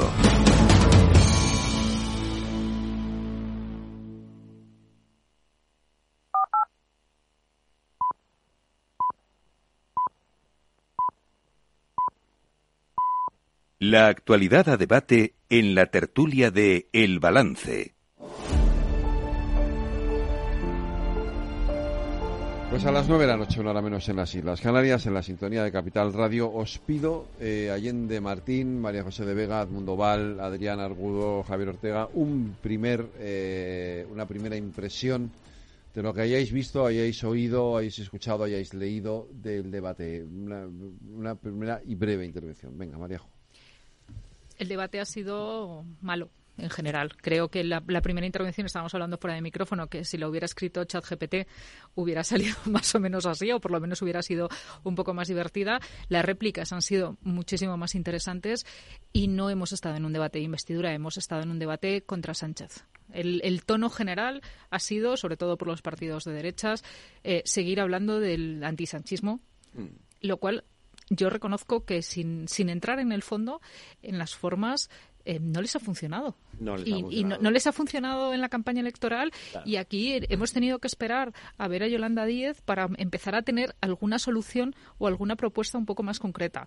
Y eso me da mucha pena. Y luego, a modo de, epílogo, em, está haciendo muy buena Merichel. Eh, Francine Armengol. Bueno, yo lo, yo lo dije desde el principio. Nos va a hacer recordar a Merichel Batet la vamos a echar mucho de menos. Como, ¿eh? como presidenta, como presidenta está a la altura de la legislatura. Penosa. Totalmente. Bueno, eh, sí, hoy eh, un poco los españoles estamos felices porque no gobierna la derecha y como estamos en la radio hay que subrayar siempre que estás en tono irónico, ¿no? Porque si no, no se entiende, ¿no? Tenemos el alivio hipotecario, tenemos el bono de alquiler, tenemos el transporte gratuito y todo mm, a cuenta de una pequeña amnistía que no significa nada para el Estado de Derecho ni nada parecido, ¿no? Una vergüenza, una vergüenza por parte de Pedro Sánchez y una vergüenza por parte del Partido Popular, porque desde luego Sánchez lo ha tenido, se lo han dejado mm, votando cuando le ha dicho, pues mire, mm, no tenía usted más que salvar España diciéndome que se iba a abstener. Claro, claro, efectivamente. ¿Qué se echa de menos aquí? Pues el pacto de Estado se echa de menos el que los dos grandes partidos políticos digan, pero ¿cómo vamos a traer aquí a un prófugo de la justicia, amnistiarlo, a que sea el que gobierne España? Vamos a llegar a un acuerdo. Bueno, pues no, la culpa, desde luego, yo se la he hecho a Sánchez, no, no creo que haya que, que, encontrar otros culpables, pero desde luego el Partido Popular no ha estado a la altura, ni muchísimo menos. ¿no? Yo creo que hoy más que nunca he hecho de menos un partido de centro en España y desde luego me conjuro para que ese partido de centro exista el día de mañana totalmente. Bueno, yo creo que no hasta la altura. Así es, es muy triste. Yo, yo, creo, yo creo que llevamos unos días bastante apenados, tristes, sobre todo por la situación en la que nos vamos a embarcar eh, en los próximos próximos años. Y el debate ha sido triste, muy muy pobre, eh, el de Pedro Sánchez, que es que realmente es su investidura, pero eh, eh se empieza a hablar y de pasada eh, a la hora y media de la amnistía. Eh, sí, hablando del cambio climático anteriormente, que sí que se dedica tiempo de temas fiscales como si fuese su programa, su programa efectivamente de investidura, pero mm, sobre todo además que va a eh, establecer un muro a la democracia, van a ser un muro contra la, eh, la democracia, que es lo que ha dicho, ¿no? Él, ¿no? Es decir, eh, ahora no me extraña eh, que realmente la gente se movilice y vaya a, se vaya, vaya a la calle. Eh, y todo lo que vamos a ver en los próximos días. Y luego la intervención por la tarde de, de Núñez Fejo, a mí me ha gustado más Eh, pero es verdad que luego hemos visto meteduras de pata que en política, el tema sobre todo de Machado, eh, pues la verdad, esa, esa cita que luego le ha contestado en la réplica eh, Sánchez, es una anécdota, pero realmente, pues eso que los, lo estábamos comentando, que los técnicos y los asesores que trabajan para en estos momentos, en estas circunstancias, en un debate de la investidura, tiene que ir perfecto, tiene que ir con personas muy, muy, pero que muy profesionales, ¿no? Eh, luego estamos, eh, todavía sigue, sigue, sigue en directo. Pero yo lo que me da, mm, francamente, mucha pena y vemos que eh, Junts, las últimas noticias, puede amenazar en que eh, vayamos a segunda a segunda votación. Bueno, vamos a ver qué, es lo que pasa. Me parece triste, me parece penoso y que no están a la altura ni, ni, ni ninguno de los políticos. Bueno, por resaltar eh, claves del día, ¿no? Que amaneció muy temprano, informativamente muy intenso. Evidentemente creo que es positivo, no hay un gobierno de derechas, pero tampoco podemos afirmar en modo alguno que habrá un gobierno de progreso. También es una muy mala noticia a mi modo de ver esto. Eh, yo he estado escuchando atentamente y siguiendo el minuto a minuto el pulso de la, del debate de la investidura. No me he enterado absolutamente de nada de cuál es el plan para los próximos cuatro años. Bueno, o sea, más allá, no, pero más allá del IVA, más allá del IVA, Eso a mí te iba a me- decir, el IVA. Vale, pero tú no, vamos a ver, pero no puedes presentarse, presentarte a una investidura con el IVA y con el transporte. Pero el Es IVA, decir, 38.000 euros, bueno, alguna cosilla. no. Bueno, alguna cosilla, pero para mí insuficiente es una Sí, sí, legislatura, son cuatro años y la presentación a mí me ha parecido absolutamente, eh, vamos, que carecía de, de- de lo que se trataba. de ChatGPT, sí. Eso es. Eh, por supuesto, se confirma la rotura de igualdad entre españoles, lo cual me parece gravísimo y absolutamente es un precedente no sé, inaceptable. Y eh, por otra parte, la nota de color también periodística son las manifestaciones del Congreso que no, han- no han dado para nada. Creo que es una pena que se manchen con los eh, cuatro radicales del aguilucho, etcétera, porque probablemente hay gente que le gustaría manifestarse, ir y eh, bueno, pues eh, expresar su opinión, pero lo hace- desecha la idea, pues Claro. puesto por quienes van. Claro. Evidentemente dice, pues se quedan en casa. Pero yo creo que el pulso de la calle, evidentemente, es una cuestión y el sentir general de una amplia mayoría de la sociedad es otro. Pero para eso tienen el día 18. En Bueno, una, manifestación, eh, una manifestación que lo que ha ocurrido hoy, evidentemente que no ha por parte, por parte de sociedad Claro. civil. Pero se puede ir por parte de Sociedad Civil con cacerolas. Quiero escuchar a Javi. realmente lo que hemos visto es una investidura vacía de contenido. Y eso, en mi, en mi opinión, es el titular importante del día y el titular triste del día. Porque eh, hemos visto una escenificación circense más como lleva siendo el Congreso en los últimos años. Hemos visto dos partidos que son ahora los partidos, vuelven a ser los partidos principales de España, el PP y el PSOE, con eh, una visión estratégica del país muy pobre, muy pobre, y con unos cuadros eh, directivos eh, muy grises, y eso se nota en su acción y se nota en, su, en sus propuestas políticas. A mí lo grave de hoy, para mí lo grave de hoy, no es la amnistía. La amnistía es evidentemente inaceptable en mi punto de vista, pero lo grave de la eh, investidura de hoy es que el presidente del gobierno, que se ha investido mañana, no tiene un programa estratégico para el país los próximos cuatro años, más allá de parchear la situación haciendo medidas mm, gestuales, podríamos decir. Como dice el tuit, votasteis gestos, tenéis gestos. Lo que ha venido el PSOE haciendo los últimos cinco años es lo que eh, plantea para los próximos cuatro. Y ese es el problema en mi punto de vista, eh, que un gobierno no puede tener un plan de, de actuación tan pobre como el que plantea ahora mismo Pedro Sánchez o como el que planteó Feijóo hace unas, un- hace unas semanas, que era también inexistente. Ese es el problema, que no hay modelo de país. Las medidas que, que ha anunciado hoy Pedro Sánchez son ridículas. Es prolongar el paquete anticrisis, si es que se puede llamar paquete anticrisis, que aprobaron el año pasado. La única medida estructural que hay en ese paquete mínimamente es eh, el tema del impuesto a las grandes fortunas, que es una prórroga de lo que ya hay, porque el resto de medidas son coyunturales, son mm, puntuales para este ejercicio, y, y ese, es, ese es el drama. O sea, que se acabe hablando de una cita ridícula de Machado, que si está bien dicha, está mal dicha, que nos importa un carajo a los españoles. Nos importa un Es que vamos a ver, si hablamos de vivienda, si hablamos de por qué el aceite de oliva se vende a 12 euros el litro, si hablamos hombre, de las cosas de- que de verdad importan, La y poesía dejamos- debería importar probablemente más que la política, pero entiendo que también era otro el contexto. Yo lo siento. Pero no, pero no, el minoremos, no, no, pero no minoremos si tampoco, de- de no, pero, pero ojo, Ya, pero ojo con minorar, pero la ojo con, ¿eh? ya, pero ojo con La minorar, poesía debería ojo importar con más que la minorar, política. pues sí, ojo con minorar, claro que sí. con minorar la cultura y la poesía, porque a lo mejor nos hace falta más poesía y menos ególatras de poder.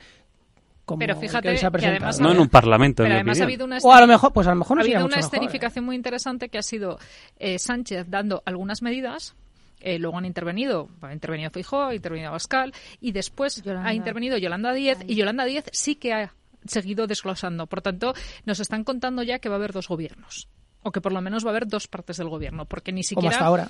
claro, bien, pero nos lo están contando que, en esta que, en esta legislatura, que es la número 15, va a pasar lo mismo que pasó en la 14, y es que vamos a tener eh, un gobierno que va a, trabajar, vamos a decirlo, vamos a trabajar y va a colaborar con otro gobierno, que realmente no va a ser una única voz y que lo que estábamos eh, acostumbrados a ver o lo que nos estábamos empezando a acostumbrar a ver, que era, por ejemplo, ministras eh, que, que disentían públicamente de lo que estaba haciendo el gobierno, pero luego llegaban y firmaban en el órgano colegiado del Consejo de Ministros, pues me temo que va a seguir pasando y que nos vamos a seguir encontrando no con alguien que tiene todo el derecho del mundo a, la pluralidad y a la libertad de expresión, pero no cuando estás ejerciendo de ministro.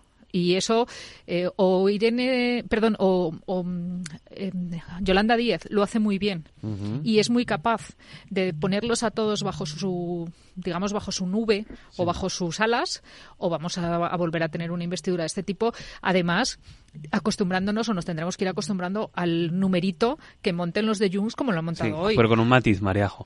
Eh, con, un matiz. Eh, sumar como Podemos sí puede tener muchas ideas en cartera e ir eh, como un segundo gobierno, pero es que no nos olvidemos que es que encima tampoco acaban eh, llevando nada en claro. Yo creo que eso es lo más lúcido que ha dicho hoy Feijó.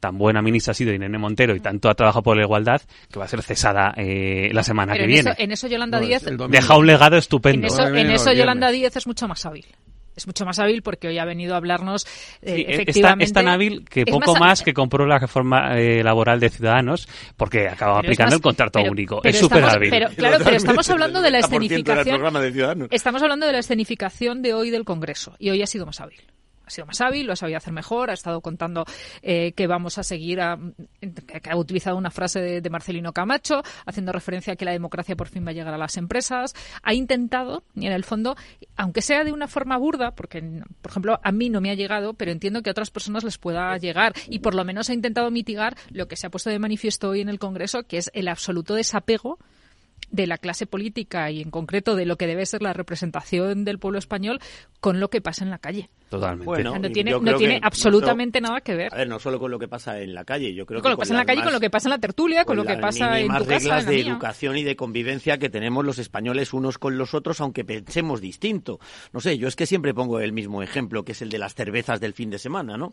Eh, estás en, claro, estás en la barra del bar, estás con amigos tuyos, a los que quieres, y que piensan distinto que tú.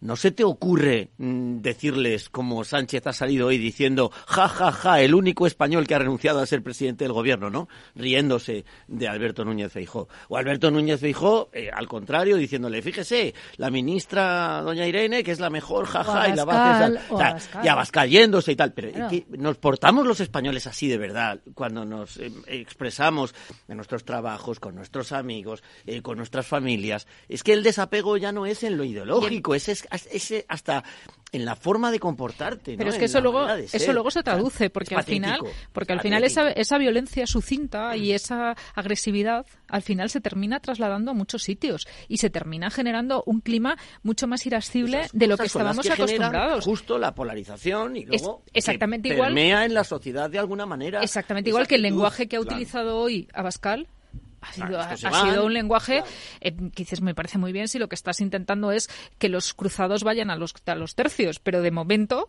eh, la imagen que él estaba trasladando no es la imagen, afortunadamente, que se está dando en la calle.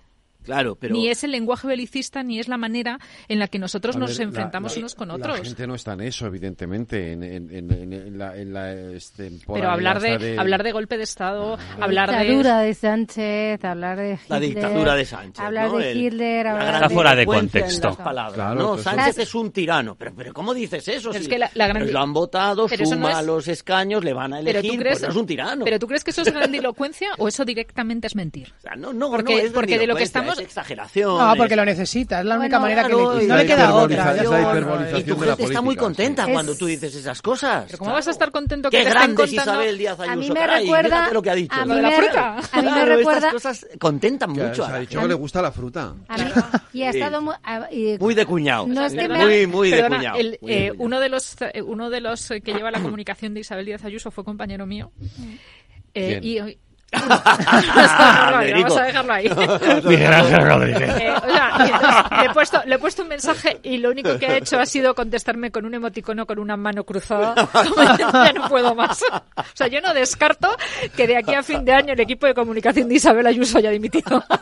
No lo sé, pero eh, eh, a ver, qué decir, Vox hoy desde luego tenía que hacer el de su, su Era el día. Y también tenía que irse. Su escenificación. Sí, a ver, sí, Bueno, porque no, ellos, tantas ellos no, veces. ellos no trabajan, ¿vale? O sea, Vox no trabaja. Bueno, pero pones el Esto- cuerpo. ¿Eh? Pero pones el cuerpo. Han, est- han estado ya muchas horas ahí. Se, Pero ya pones el se cuerpo. tenían Muy ir, claro, ya se van porque ya se aburren de estar ahí. sí. Mira, hoy ha hecho, han, de- ha hecho- han dicho algo que es absurdo. Es decir, ahora Como si fuera la primera como- vez. Como si fuera la primera vez, ¿vale? Es verdad. Pero Le han dicho al PP, si, si no frenáis eh, la tramitación de la ley de amnistía en el Senado, os quitamos eh, o- eh, Los demás eh, los, de- a los acuerdos. apoyos los apoyos que tenemos en las ¿Y, y cómo van a hacer eso? no puede, pero es que además es tan Es estúpido. O sea, yo, yo por la entrada digo, pero alguien de, po- alguien de Vox, por favor, puede trabajar un poco, un poco, solo un poquito, ¿eh? Y leerse los reglamentos. Porque la tramitación de la ley no se frena, aunque la, aunque, Pero- la- aunque no la, aunque no la, tra- Federico, aunque el- han claro. puesto Bueno. una querella en el Tribunal Supremo con medidas cautelares de suspensión del pleno de investidura de la nación. Bueno, pero, porque son pero nos idiotas. hemos vuelto ¿qué vamos- locos. Son idiotas, ¿qué le vamos a ¿quién hacer? es tan onírico? Claro. ¿Tan- ¿Quién es tan surrealista? perdona, pero por lo menos Que si sea- pones, si pones una querella, redáctala bien.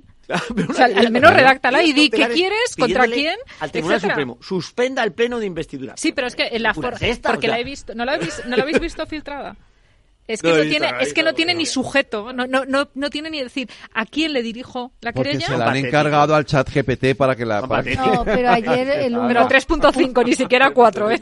Ayer un Claro. vocal del Consejo Eh. General del Poder Judicial sí que decía que, a ver, frenarse es muy difícil, pero siempre y cuando eh, vaya a Bruselas, sea que Bruselas se pregunte al Consejo General del Poder- al, al- al Tribunal y le pregunte sobre el interés y sobre las causas en las causas más eh, concretas. Y entonces ahí sí que podría si se están vul- vulnerando como se están vulnerando el Estado de Derecho sí que se podría bueno mencionó eh, unos eh, casos muy concretos que ahora, que no, lo- que ahora, que ahora mismo no, no los tengo, pero dijo que sí que se podría presentar. A ver, Pero no ayer, bien. por, no ayer por la tarde con esa chapuza. No, no, no, etcétera. no, suspender O sea, todo de lleva sus trámites. o sea- la sesión de investidura, te estoy hablando de la ley de... Yo me refiero a la ley de- Eh, claro, la ley de Y lleva amnistía, si queréis luego hablamos de este tema. Hay, hay, hay alguna cosilla, y, mira, aquí la tengo, ¿eh? la tengo aquí en el papel, que yo no vengo aquí con papeles normalmente a la radio, pero aquí tengo mis papeles, ¿no? La ley de amnistía que daría una remotísima posibilidad de que efectivamente pudiera quedar en suspenso su aplicación gracias a Europa. Pero muy varias remoto, vías. justamente. Pero, pero remotísima. Es que, o sea, Allende, si el Partido. Popular o Vox confían en que esa sea el stopper de la ley de amnistía, No. pueden, No, pueden partido- morirse. No, no, no, no. Eso, eso, No, eso, eso, no, no. eso no, No No va te digo que confíes. Hay no, una no. remotísima Perdona, pero es que posibilidad. hacer, hacer eso por parte, por parte de Vox y por parte del Partido Popular sí que es lawfare. O sea, sí que es justamente intentar entretener Pero- para pero- no llegar. O sea, aquí Claro, la única pero- cuestión que puede acabar pasando Es, pues, es, es- es intentarlo. es que claro. el Tribunal O sea, en el fondo- Constitucional... Pero en el fondo es lo que, lo que única- estamos diciendo que no van a hacer es, es lo que estás haciendo. La única posibilidad La real de que no entre la está es que el diciendo Tribunal Constitucional el la Tribunal declarase Constitucional. inconstitucional y Es es, la única. en mi opinión, poco probable teniendo en cuenta la actual composición de No, y además, y además sabiendo que va a entrar en vigor antes de que el Tribunal. Constitucional... Claro, efectivamente, con lo cual, la, retroactividad...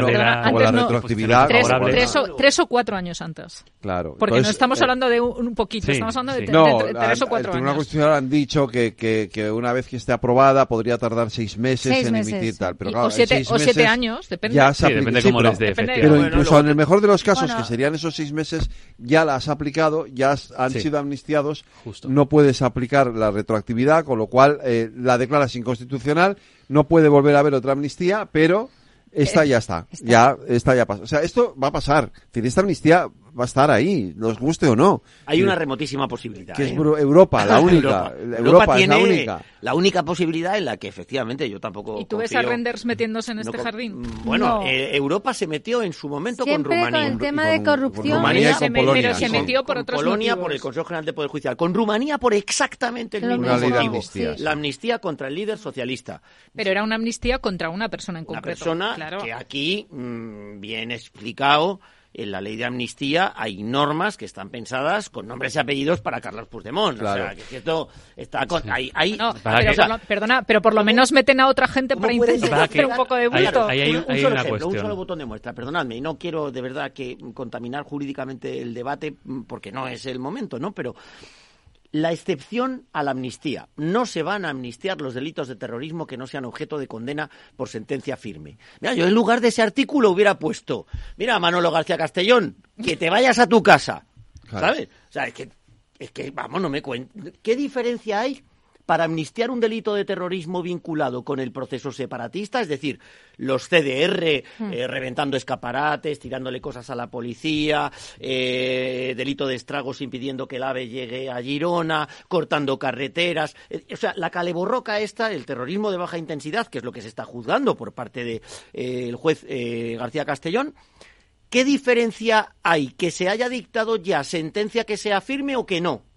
Ninguna diferencia. O sea, ¿cómo puedes explicar desde la perspectiva del derecho de igualdad que a unos terroristas ya juzgados por Claro. sentencia firme no los amnistíes, pero a otros que están siendo procesados Pero tú sabes- por los mismos hechos, sí? Pero tú ¿Por qué? sabes Porque Puigdemont se día- quiere presentar en las elecciones al Parlamento de Cataluña. Pero tú sabes Pero que el primer día que pase cuestión. eso, todos los abogados defensores van a, a apelar a la ley de amnistía, porque van a, precisamente porque van a decir esto no se puede hacer. Por tanto, aunque no estén directamente recogidos, por el principio de igualdad van a intentar que sean no también a- amnistiados. Claro, la amnistía tiene que ser interpretada de forma excepcional. pero aquí hay una cuestión. Lo dice la propia ley de amnistía. Que es Pero también es excepcional. excepcional que se produzca. La interpretación tiene que ser Y- restrictiva. ¿Y, cómo, por y cómo llegas, ¿Y cómo llegas con eso a un Supremo a una casación si tú le estás diciendo es que el mismo hecho, juzgado mismo en dos hecho puntos diferentes, es tiene delito dos o resoluciones no o no es delito? delito? Eso es, como el proceso haya avanzado. eso es un delito de casación del libro. ver, lógica. es que aquí hay una cuestión y, y ese ejemplo me parece el mejor. Yo creo que ese es, ejemplo de verdad es- no, que es me parece buen sangrante. ejemplo, pero el tema del delito de terrorismo, porque mm, si esto llega a Bruselas, también alguien va a decir en Bruselas. Eh, que si en España somos gilipollas, considerando, delito de terrorismo una cosa que lo siento, pero no lo es. Llamar, Otra- llamar, llamarlos, llamar a los CDRs Pero- delitos de terrorismo, como en este país ha sido ETA, como en este país ha sido los atentados del 11M de Al-Qaeda con 200 muertos, como en este país ha sido el Garapó, es un insulto, y, y ahí los nacionalistas tienen toda la razón, es un insulto a todos los que, mm, digamos, no controlan el poder nacional de España desde Madrid. Y eso es así. Es que esa es la primera cuestión de fondo. Y este es el debate que, que- que- que- en el que los Entonces, nacionalistas, los independentistas se han agarrado y les ha salido bien. Pero, que Javi, es para qué narices hace el- el todas estas de cuestiones judicializadas como sean el judiciales. terrorismo La de baja, el de terrorismo de el- baja intensidad que lo, lo tratamos como disturbios urbanos En mi opinión, sí. o, o como, opinión, o sí. como atentado Es contra el mobiliario público, no, No, sé. es pero- un tipo- es un tipo delictivo, agravados, o sea, si están que- organizados, son desórdenes públicos agravados. O sea, que Sí. si no Claro. estoy confundido, Marta Rovira está acusada por terrorismo. De Esquerra Republicana. Venga, hombre, no por me inductora, jodas. sí, por, por O sea, patrocinadora, o sea, es, que eso es una auténtica barbaridad. Y si esto va a Bruselas, sí, lo siento, la cúpula judicial en este país es muy conservadora. Totalmente. Y muy nacionalista española en ese sentido. Entonces se le ve el plumero. Y cuando vayan a Bruselas les van a decir, oiga, es que este tipo penal, lo que está por ver es que quepa en la Constitución ya, nos, española. ya nos han dado un revolcón precisamente por Entonces- sedición o rebelión. La ley de amnistía es una vergüenza y es una chapuza. Pero eh, es una consecuencia mm, mm, totalmente desproporcionada para un problema que nunca tendría que haber estado ahí, que es la judicialización del tema del, Pero del- del- sí, de pero no, pero, y esa pero es la cuestión es también que algo más subyace. que todo eso, ¿eh? Es algo, la Es algo más, amnistía es pero es- algo más que todo eso. Bueno, pero Ese- si nunca de- debió estar ahí, ¿por qué la amnistía llega ahora? ¿Por qué no llegó, por ejemplo, hace Claro. un año y pico? ¿Por qué ha llegado cuando lo necesita? Hay- Está hay- claro. hay porque- Escaños. No, yo quiero decir, Claro. nos está vendiendo, eh, el señor Sánchez nos está vendiendo que ahora se necesita, hay que descensar, es una cosa política y por lo tanto hay que arreglarlo ¿Por qué desde no la hizo política. antes, entonces, ¿Por qué no? no se hizo antes? Es decir, ¿por qué no lo hizo el señor Sánchez hace dos años, cuando todavía no había este escaparate de elecciones o años electorales, etcétera? Porque entonces está mintiendo. Evidentemente no lo pensaba hoy. Una de las cosas que ha hecho eh, pero que también han hecho según qué medios de comunicación, es sacarle toda la hemeroteca de contradicciones, evidentemente, y ponerle frente al espejo las cosas como son. Es decir, basta ya de engañar. No lo has hecho porque creas en la convivencia ni porque creas que hay que descensar esto. Lo has hecho porque te interesa y tienes rédito. Si los números el 23 de julio hubiesen arrojado otra realidad, esto no estaríamos hablando hoy, desde Claro. luego, eh, en este momento. Pero al final es que está haciendo el debate de investidura el que se ha presentado a las elecciones mintiendo. Es decir, que... Ah, Bueno. ¿quién no lo hace? Claro, pero, pero yo por eso, eh, Sí. esto me lleva Sí, a, otro, a otro razonamiento, a otra derivada, a otra cosa que me parece importante remarcarla, porque yo he tenido muchas declaraciones públicas, ¿no? Hablando de transfugismo. Transfugismo que ha sufrido eh, principalmente muchos ciudadanos por culpa del Partido Popular, vamos a decirlo con absoluta claridad, ¿no?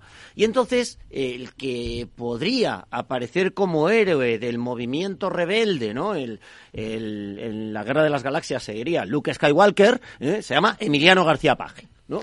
Y Luke Emiliano García Paje, pues resulta que dice, no me digan que vote en contra de la investidura de mi presidente porque es transfugismo. No, mira, verás, el transfugismo lo que consiste es, yo me he presentado a unas elecciones con un programa y con una lista con lo cual, tu nombre en esa lista la he puesto yo. No te creas que es que la gente te ha votado a ti, la gente ha votado a la lista.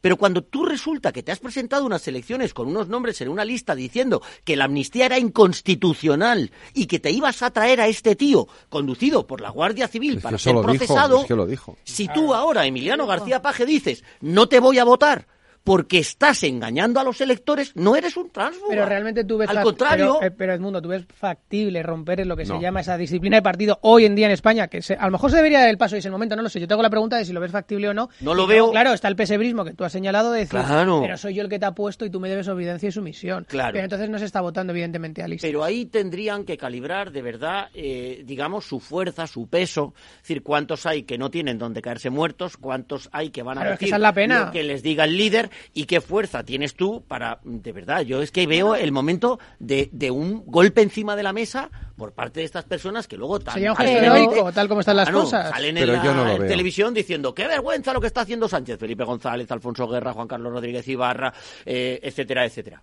pero porque no está... pero nadie da el paso. Porque no, es... nadie porque no son cómplice. Pero porque al final los partidos políticos españoles son estructuras de poder demasiado jerarquizadas. Pero entonces, tenemos una contradicción que deberíamos plantearnos eh, dentro de la reforma constitucional, que es si vamos a listas cerradas, los escaños no son titularidad personal, y si vamos a listas abiertas, entonces sí, porque se genera esta contradicción, que es, resulta que yo soy yo como persona física soy el titular de un escaño en el Congreso de los Diputados y tengo, en teoría, libertad de voto. Debería. En teoría. no la tienes, en teoría, en teoría tengo libertad de voto. Sancionan. Eh, claro, entonces. disciplina ¿Qué sentido tiene que sea personal si yo no puedo obrar en ese sentido, por ejemplo, Vox tenía razón. Es que como si divides por dos la Cámara. Porque si, lo, si divides por dos la Cámara manteniendo la proporcionalidad, te sale más barato y sigues manteniendo las, las proporciones. en el sentido de que realmente... Ya apaga y vamos, no, no, si no tienes ninguna posibilidad. Claro, sí, sí, pero, era, pero era, era, una... Era, Uno por cada grupo era, era, la teoría, ¿no? Manteniendo la proporcionalidad, sacamos el mínimo común denominador y no sirve... Y no sirve lo mismo, pagamos menos sueldos. pagamos menos sueldos y dietas y taxis. Entonces, al final, eh, creo que deberíamos afrontar como sociedad, y no en este momento, ¿qué queremos hacer? Si queremos ir a listas abiertas, si queremos una solución mixta como tiene en Italia. yo ahí siempre lo he cifrado, María Joven, eh, el tema del programa. O sea, yo es que esto lo he dicho mil y una veces. El programa electoral es un contrato que tienes con tus votantes. Que está hecho para no cumplirlo. Y, un que está hecho para no cumplirlo. Que, lo que tú decías antes, que estoy de acuerdo contigo plenamente en el tema de eh, Yolanda. Eh, Yolanda ha salido y ha contado algo de lo que quiere hacer dentro del gobierno. ¿Por qué? Pues porque los comunistas son gente seria. Claro, esto lo he dicho yo mil y una veces en el Congreso de los Diputados y se lo decía a, Enrique de Santiago, el secretario general del Partido Comunista de España, y efectivamente, claro, porque ¿cómo son? Son programa, programa, programa. Como decía, Julio Anguita. Claro, y entonces sale Yolanda y dice, programa, es este. Bueno, pero también eso los Luego cambiará de opinión. Pero por lo menos cuenta el programa. Y es la democracia orgánica típica el ministro, del comunismo. El ministro comunista que tenemos ha sido uno de los ministros más desaparecidos. Creo que es el tercero menos trabajador. bueno, después, de, después de, la después de universidades. Para José, comunista y economista. Claro, es que el hombre vive en una continua, contradicción. Una continua, contradicción. No, pero lo, economista comunista es muy complicado. Lo que hemos visto hoy en el Congreso de los Diputados es realmente es cómo, eh, qué tipo de investidura vamos a tener. Una investidura que Sánchez lo va a tener muy complicado, aunque él ¿Qué tipo de legislatura? Sí, ¿qué tipo de legislatura? Has hecho investidura. ¿Qué tipo de Con la investidura, perdona, con la investidura que hemos tenido hoy O sea, entre tanto los propios independentistas que hoy parece que están todos a una y bueno, hoy estaban exponiendo lo, que a cada uno le, convenía, pero mañana van a votar, están todos a, todos a una, van a votar a Sánchez, pero nos espera una legislatura de AUPA. Y, la, dentro de un mes, y sobre todo, lo vamos a ver con, cuando se voten la ley de presupuestos generales del Estado. Aquí van a tirar cada uno a sus propios intereses. bueno, está pactada o no está pactada. A ver, o no pero, está pactada. veréis, yo que Yo me- creo que la de este año comido- está pactada, Yo me he ¿eh? comido tres leyes de presupuestos y, y- y ahí las negociaciones son muy peculiares. ¿no? Porque cada uno se asigna su propio bloque ideológico. A nosotros nos rompía un poco las mayorías eh, PDCAT, que está desaparecido, Ferran Bell y compañía, que siendo un partido de corte muy liberal en lo económico, sin embargo, votaba todo lo que fuera del gobierno y así le ha sido, y así le ha ido por otra parte, ¿no? Que han desaparecido. Eh, no puedo decir nada, imaginaros ciudadanos. Eh, pero, pero, pero ahí es que las negociaciones son muy complejas porque estás hasta el último minuto. Son negociaciones de mucho agotamiento porque hay días que sales de allí a la una de la mañana y vuelves a entrar al Congreso a las ocho eh, sin apenas dormir. Como muchos trabajadores también. Como muchos Sí, trabajadores, pero no vas a pero, de verdad, pero No de vas a- verdad allí. ¿eh? No vas a cambiar de opinión porque estés cansado, o sea... Mm, pero, pero, pero, ahí, en algún momento, pues yo, por ejemplo, recuerdo un acuerdo, un pacto al que llegamos con Junts, eh, en donde sacamos 2.000 millones de euros de fondo adicional del COVID, en donde enreda- enredamos a Podemos y sacamos los 2.000 millones en contra Pues- del criterio de la ministra de Hacienda y en contra del gobierno. O sea que ahí... El diálogo, al- el tiempo, Lo la que estás- negociación lo, y lo el que estás consenso. contando no sé si deja bien a la clase política. ¿eh? No, no, es a lo que vas, a lo que vas, es a negociar, claro, claro, claro. No, y que ahí va, yo creo que van a ir la muy al dinero. ya veremos qué pasa. No, Está y van claro, al está- dinero. está- Entonces, está cuando al final mm, la Pero cosa es votos, buena si la la bolsa sona, ¿no? Que dicen en. Cataluña. Pero si Entonces, lo ha dicho, Ju- este, eh, que Carles Puigdemont, eh, lo ha dicho Puigdemont. yo creo que ahí políticamente es más fácil, la amnistía y otra pero cosa precisamente por eso es más fácil sentar en una mesa ahí a alguien nacionalista de derechas como Junts y a, yo qué sé, y a Bildu, eh, independentista de izquierdas, eh, porque al fin y al cabo los dos van a ir para lo mismo. ¿Qué hay de lo mío? Entonces, yo creo que los presupuestos son una ley que, mm, entre las negociaciones, que son muy técnicas y que se resuelven de la misma manera, con pasta, y la pasta se puede prometer... ¿No es un problema? No es un, no, no es un problema, porque lo que se está viendo en los presupuestos, y eso es algo que alguna vez tendría que analizar el Tribunal de Cuentas, es que tú puedes cargar los presupuestos o consignarlos casi con lo que te dé la gana y luego no ejecutarlos, que es lo que pasa. Sí, o sea, sí. eh, lo grave de este país no es que tengamos un 4% de déficit recurrente, sino que tenemos un 4% de déficit con una ejecución presupuestaria del ochenta y tantos por ciento, es decir, un déficit del 20% respecto a tu presupuesto, lo cual es una mm, salvajada. Entonces, esa es la cuestión, pero el papel, y hablando de pasta, si lo aguanta todo, eso pueden sacarlo adelante. Otra cuestión es que, como hemos dicho, el contenido programático ideológico de la legislatura apunte a ser una castaña y entonces no se vaya a sacar nada mínimamente interesante estratégico a largo No, plazo. eh, de Claro. hecho, o sea, yo creo que va a ser una legislatura en el que no vamos, en la que no va a haber, no va a haber chicha entre comillas. Y además, eh, si los, eh, eh, Noguera se lo ha dicho ya esta tarde a Sánchez, ha dicho eh, primero, eh, eh, esto, esto no es un pase de página, este acuerdo. Nosotros no hemos renunciado a nada y, y le vamos a estar vigilando muy de cerca en, en- en todo. Claro. Y de hecho, de hecho, ahora están diciendo en el, en el Partido Popular, estoy viendo a mi compañera Nuria Val que lo acaba de subir, eh, este, el, el PP está, quiero decir, eh, a ver, a ver cómo modifica mañana Pedro Sánchez su discurso para adaptarlo al, al- a las reticencias que hoy ha mostrado Junts. Hombre, claro. pero claro, Es- yo- mira- se va a humillar hasta ese punto de decir Pero- mañana no que, que tengo que Federico, yo- Yo, yo me metí ayer en un debate, en un debate por internet, eh, me invitaron, me metí y tal, y me encontré con una persona, no voy a decir el nombre, eh, militante del Partido Socialista, que contaba la matraca que les han contado a los militantes socialistas que tienen que contar para eh, explicarle a la ciudadanía qué es lo que está pasando ahora mismo, ¿no? Y el rollo, la matraca, el tole-tole que te cuentan es... El briefing. Hemos ganado. Sí, Nosotros, los socialistas, les hemos ganado a los independentistas. Yo estaba atónito. Al revés. Sí, es verdad. Sí, Sí, no, es que se verdad. han vendido. Yo veo todas las, todas las caras de los pobres independentistas, a Puigdemont, de nuevo, ironía on, ¿eh? y todos van llorando por la calle. ¿Eh? Y Laura Borrás va llorando por la calle y todos van llorando diciendo, nos habéis ganado eh, individuos del Partido Socialista. Pero hombre, por favor. No, pero a Claro, esto- entonces, claro, sale Nogueras y dice, a ver, que los que hemos ganado hemos sido nosotros, idiotas. ¿Qué tiene que decir mañana Sánchez? ¿Qué va a decir? ¿Qué va a decir? Pues tendrá que decir que el Estado de Derecho, que la Constitución... mañana- ¿Qué es lo que dice el prepreámbulo, la exposición de motivos de esta ley de amnistía? Pero mañana Que había Sánchez- que estudiársela en los colegios. Pero mañana Sánchez va, va a recurrir también a algo que eh, se le hemos oído a Ábalos muchas veces, que es nosotros, el Estado de Derecho, hemos ganado y como hemos ganado podemos ser displicentes y podemos aplicar una ley en la que perdonamos, podemos ser bondadosos y los porque estamos estamos en, un estado moral superior que el resto de la gente. se ríen. Y el Estado perdona. Perdona. el Estado de Derecho ha ganado y entonces como ha ganado puede ser magnánimo. Exactamente. Además creo que la expresión que usa eh, que usa mm, Ábalos es puede ser magnánimo. y por tanto lo que nosotros estamos haciendo con los independentistas es ser magnánimos con una situación en la que ya se ha demostrado con la sentencia del proceso y con la ejecución posterior que el Estado de Derecho ha salido victorioso.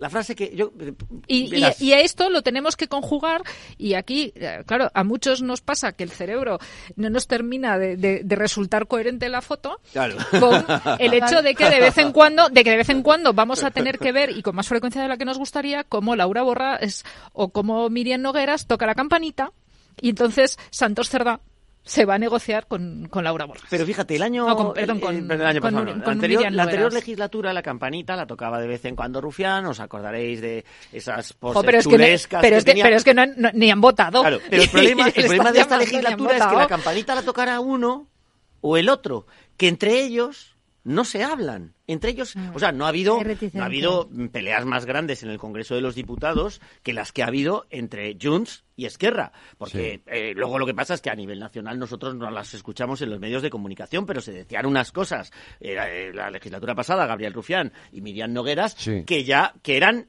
tremendas en comparación con las que se decía el PP con el PSOE.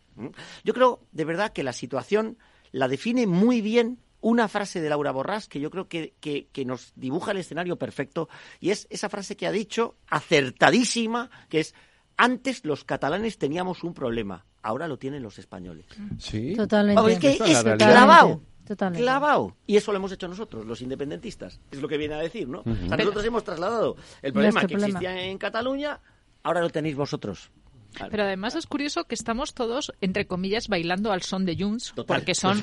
Eh, pues, esto, es lo deprimente de la Esto es lo que deprime, es lo que deprime. necesitan los siete diputados, los siete votos. pero también necesita... Pero, también, eh, pero también necesita los de Esquerra, también necesita los cinco del PNV, no, no, y en algún momento nos van a ir haciendo... Los gratis de Bildu. Es peor todavía. Es, peor, es que no, sabéis, no, no os habéis dado cuenta de esto, pero es peor todavía. El control al gobierno no se va a hacer ni siquiera en el Congreso de los Diputados. No, se va a hacer, en, una mesa en Ginebra. En Ginebra la semana que viene. La semana que viene. Claro, claro, Esos son los que van a decidir el futuro del país. En esa mesa en Ginebra la semana que viene con un mediador internacional. Con perdón, son las eh, nueve, Manda huevos. Sí, sí, No estamos en horario infantil. ¿Eh? No, manda huevos. Que vaya a ser una puñetera mesa en Ginebra la que decida lo futuro de este país, con un mediador internacional ah, y dos relatores. Por favor, ¿pero de qué estamos hablando? ¿Pero de qué estamos hablando? De un gobierno de progreso. Claro. Joder, es que a mí se me, se me llevan los demonios. Total, total. Porque es que yo no he visto nunca nada semejante. Pero ¿cómo es posible que haya... Pero qué vergüenza es esta? Y no tenemos la esperanza de que... No, yo, por no lo menos, ninguna. pues yo por lo menos tengo, yo tengo la esperanza de que después, como hemos hablado muchas veces, en el desarrollo de las sesiones y en el desarrollo de las leyes, eh, haya un trabajo por detrás que no, no, nos tenga, digamos, tan pendientes de un hilo como nos tiene con Jones. Hombre, yo sí que creo una cosa, eh, es una opinión personal, eh, este señor o el Partido yo tengo la esperanza, por lo menos. Claro, no, no sé. Yo creo que o Sánchez o el Partido Socialista en su conjunto, no creo que hayan sido tan tontos. Ya se han humillado bastante como para que ahora le estén tocando la campanita cada dos por tres, no haya ni presupuestos. Hombre, les presupongo algo de inteligencia media para que hayan amarrado algo más que la mera investidura, porque es que si no, a morir por Dios. ¿Qué han querido conseguir? Una foto de vuelvo a ser presidente desde 2018. no, decir... no, no, vuelvo a ser presidente, espera, y durante un año soy presidente.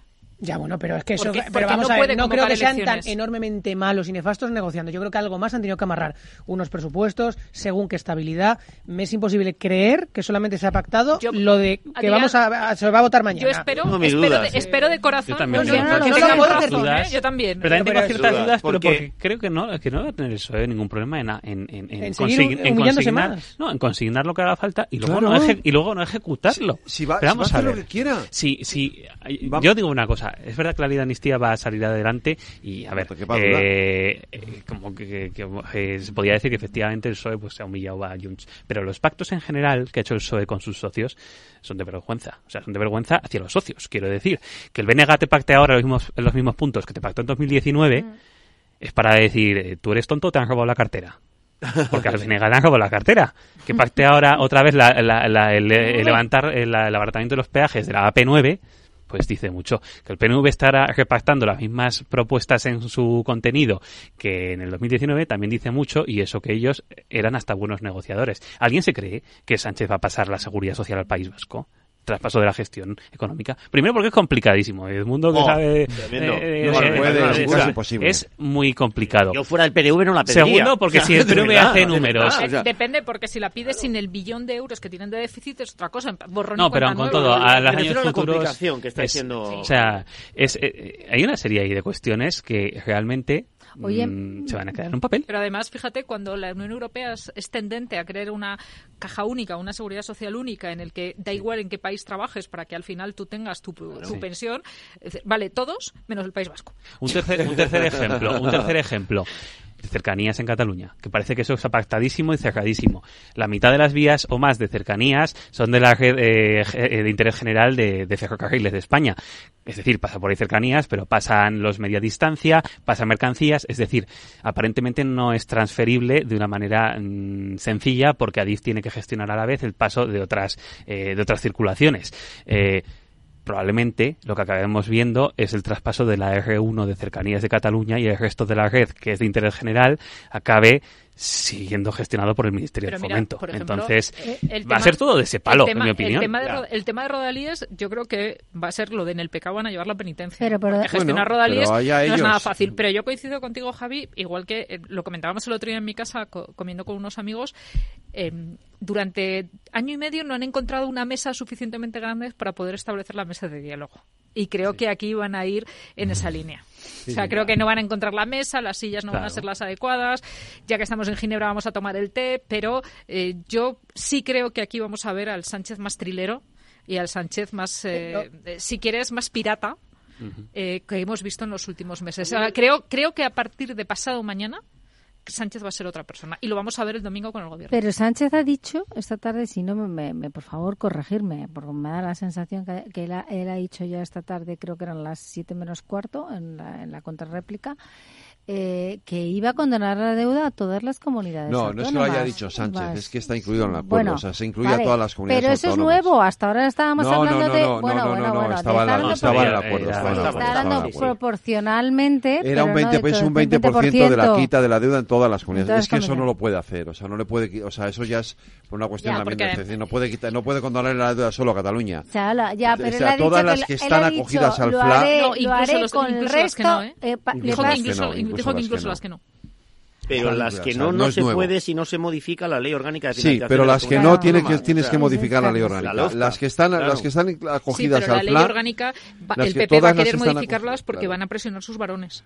Sí. Sí, o sea, ahí, ahí tiene fácil porque a sus varones les va a interesar rebajar ese 20%. Sí, pero ha dicho lo que no va a hacer va a ser transferir todos los, impuestos de recaudación estatal a todas las comunidades autónomas. No, claro, eso sí que ha dicho, lo que voy a hacer con Cataluña también lo haré, también se va a aplicar a todas las comunidades autónomas. Ahí no ha hablado de porcentaje, pero se ha entendido que iba a ser lo la, mismo, es el 20%. y, probablemente afecta al FLA, efectivamente. Pero eso es, eso son las acogidas al FLA. Pero, eso, van a hacer con, yo si, me apuráis, ese es otro debate, y es el debate de la financiación autonómica y de que hay que... Pero el problema fundamental es que nada de todo eso se puede afrontar por lo que hablábamos antes fuera de micrófono. Porque hoy por hoy, todos los puentes de diálogo mínimos, o sea, ni siquiera para, para, para pactar, como se decía antes, el precio del café en el bar del Congreso, están rotos. Mm. No hay un solo puente de diálogo abierto entre los dos principales partidos políticos de este país,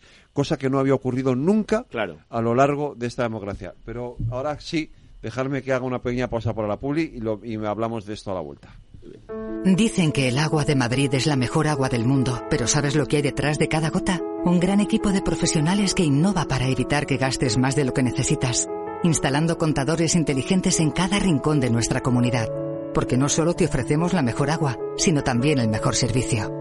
Canal de Isabel II. Cuidamos el agua. El Servicio 012 de Información y Atención al Ciudadano de la Comunidad de Madrid ofrece servicios como el 012 Apoyo a la Maternidad, que presta ayuda a mujeres embarazadas y familias. El 012 a tu lado, de apoyo psicológico ante momento de soledad o crisis. Y el 012 Mujer, dirigido a mujeres víctimas de violencia. Servicio 012, un número para todo y para todos. Comunidad de Madrid. La Comunidad de Madrid, a través del Instituto Regional de Seguridad y Salud en el Trabajo, convoca subvenciones para reducir la siniestralidad laboral y mejorar las condiciones de seguridad y salud en el trabajo. Destinará un millón y medio de euros a empresas y autónomos de la región en especialidades preventivas, más del doble que en 2022.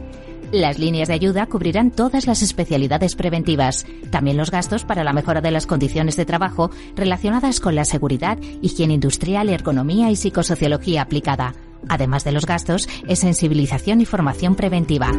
La tramitación se realizará exclusivamente por medios electrónicos. Para ello necesitas disponer de uno de los sistemas de firma electrónica reconocidos por la Comunidad de Madrid. El plazo finaliza el 15 de noviembre. Más información en el 971 31 23 o en el correo electrónico irsst.subvenciones@madrid.org. Comunidad de Madrid. Si enciendo la radio, renta fija. Si abro el periódico, renta fija. Si entro en internet, renta fija. Pero, ¿cómo aprovecho la oportunidad? En Renta 4 Banco te lo ponemos muy fácil. Letras del Tesoro sin esperas, fondos de renta fija un clic y una amplia gama de bonos a largo plazo. Todo con la facilidad y garantía del primer banco español especializado en inversión. Entra en r4.com o en cualquiera de nuestras oficinas y no dejes escapar la oportunidad. Renta 4 Banco. ¿Quieres más? Tío, ya estoy en el tren. A ver si tengo suerte y llego tarde, ya sabes. 30 minutillos y me ahorro el billete. No creo que en media hora me pierda mucho allá en el pueblo. Como mucho al Paco contando por enésima vez cómo conoció a la Juani. Con el compromiso Renfe de puntualidad, si tu tren AVE se retrasa más de 15 minutos, te devolvemos el 50% y el 100% si se retrasa más de 30. Normal que alguno prefiera llegar tarde. Nadie te da más. No todos los trenes son como Renfe. Renfe, tu tren.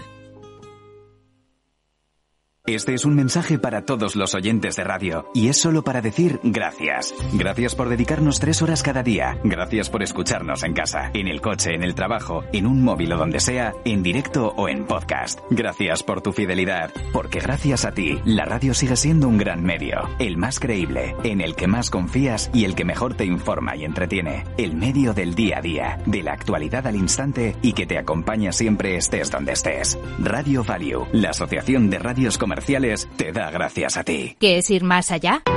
Con Arval podrás llegar donde te propongas de la forma más sostenible y darle a tu empresa todas las soluciones de movilidad que necesite, asesorando con las mejores opciones de movilidad para las distintas necesidades de tu flota, con vehículos electrificados, bicicletas, coche compartido. Arval, la transición energética arranca aquí. Más información en arval.es. La tertulia de El Balance con Federico Quevedo.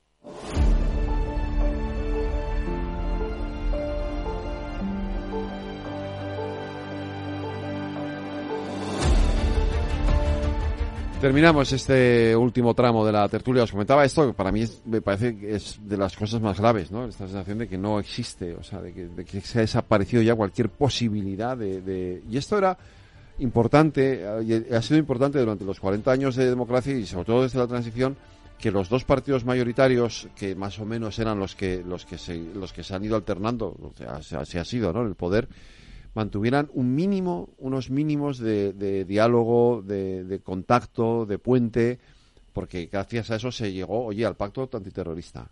En, los tiempos en los que Aznar le decía vaya ese señor González. Exacto. Aznar. Eh, eh, se llegó al pacto contra la violencia de género. Se llegó al acuerdo Rajoy-Zapatero para cambiar la Constitución y meter el famoso asunto de la. Quiero decir, los, el, artículo 155. El, artículo 155 en el, en el claro los dos partidos estaban ahí para que las costuras de la democracia no se rompieran. Yo hoy temo por esas costuras, porque no hay ni un puñetero eh, vínculo de diálogo en estos momentos entre el PP y el, El, pro- el PSOE. problema de tener tantos estrategas mm, de baratija, en mi opinión, en los partidos, tipo Iván Redondo, es que al final juegan, juegan a los al, al equilibrio de Nash y eso es un problema, porque al final lo que se ha visto históricamente es es que el partido de la oposición que se atiene a, a- a negociar con el gobierno y a llegar a acuerdos, y Ciudadanos es un buen ejemplo de ello, sale perdiendo sale perdiendo o muy perdiendo según la situación. Entonces, es eso, es, es, el, es la teoría de juegos Nash. Eh, y el PSOE salió muy escarmentado de cuando Zapatero estuvo en la oposición con Aznar, porque al final llegó al gobierno gracias al 11M. Y eh, Rajoy salió escarmentado pues también un poco de la época de Zapatero.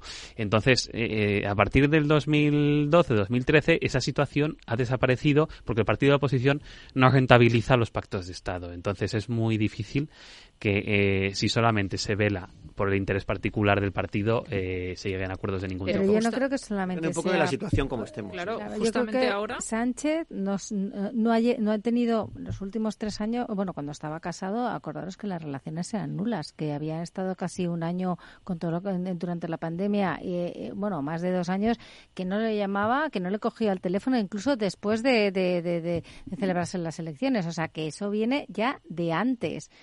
Eh, no cambia la persona, con lo cual las relaciones cambia en el Partido Popular, cambia el líder, el liderazgo, eh, da, da unas muestras de que evidentemente parece ser que pueda ser, acordaros cuando va a, va, va Moncloa, eh, Feijó, se saludan, eh, y parece que de ahí pueden estar ellos en, con- bueno, pueden llamarse, puedan tener mayor, más comunicación.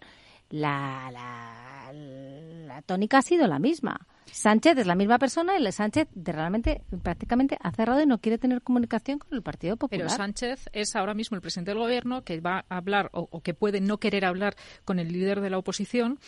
Pero sabemos que hay grupos políticos y que hay portavoces y los portavoces que son, digamos, personas semipúblicas porque luego pueden hacer un trabajo mucho más importante.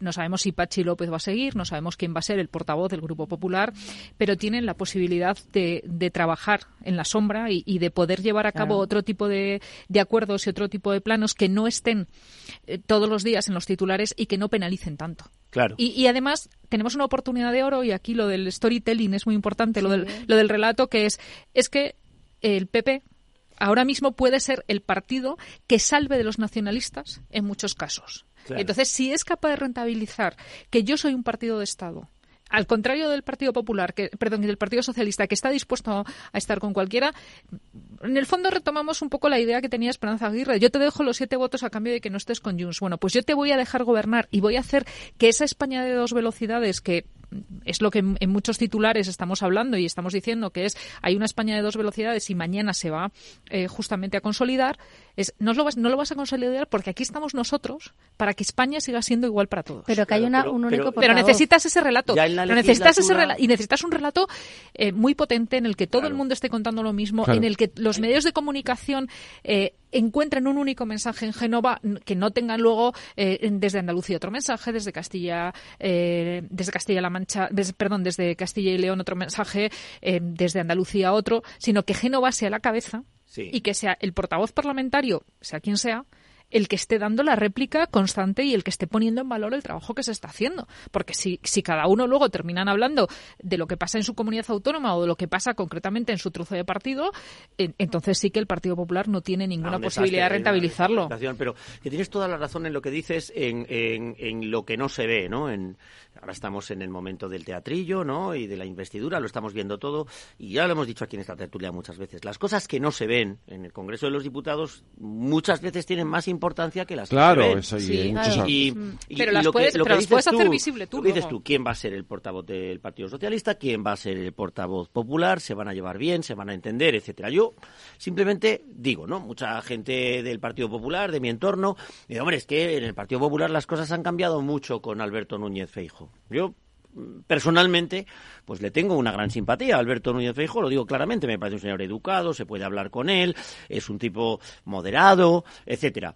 Pero cuando Alberto Núñez Feijóo llega al Partido Popular y estamos en las comisiones negociando, el Partido Popular está en la misma posición de no, no, no, no, no, no, no a todo. Entonces, claro, que nadie se confunda. Que nadie se confunda con esta idea de, bueno, luego es que luego en la legislatura llegaremos y entonces el Partido Popular llegará y dirá, hombre, pues voy a salvar España de los malvados independentistas y te voy a votar que sí a esto. No, es que el Partido Popular ya en la anterior legislatura, cuando también gobernaban los malvados independentistas, a lo mejor menos malvados, ¿eh? porque eran los de Sierra, eran, eran progresistas, como se dicen ellos a sí mismos, ¿no? Progresistas nacionalistas, cosas que son dos conceptos absolutamente incompatibles, pero en fin, ¿no? Eh, ellos luego lo explican muy graciosos. Dicen, no, es que somos nacionalistas como primer paso para conseguir ser internacionalistas. Te lo cuentan así cuando te ríes de ellos, ¿sabes? Bueno, pero, pero, pero estos menos malvados independentistas, eh, lo digo también con total ironía, eh, el Partido Popular no se mostraba como mm, patente, como para poder decir, voy a salvar España, voy a darte los votos. Claro, ¿no? y así le ha ido al Partido Popular. Claro. Entonces, justamente necesita replantear Javi- su lo que decía estrategia. Javi antes. El, la- la- el hecho de que la oposición tienda la mano al partido que está en el gobierno, yo creo que depende.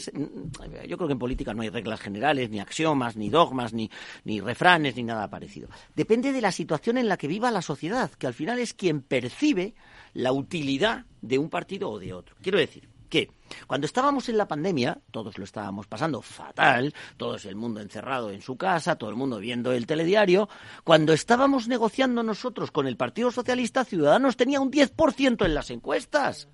Un 10%. Cuando resulta que los 10 diputados que teníamos los sacamos con un 6,8.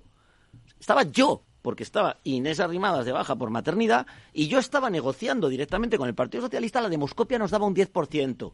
Imagínate. Claro, luego metimos 150.000 errores, ¿no? Y, y- y la Mm. cosa acabó como acabó de mal. Pero no por negociar con el Partido Socialista.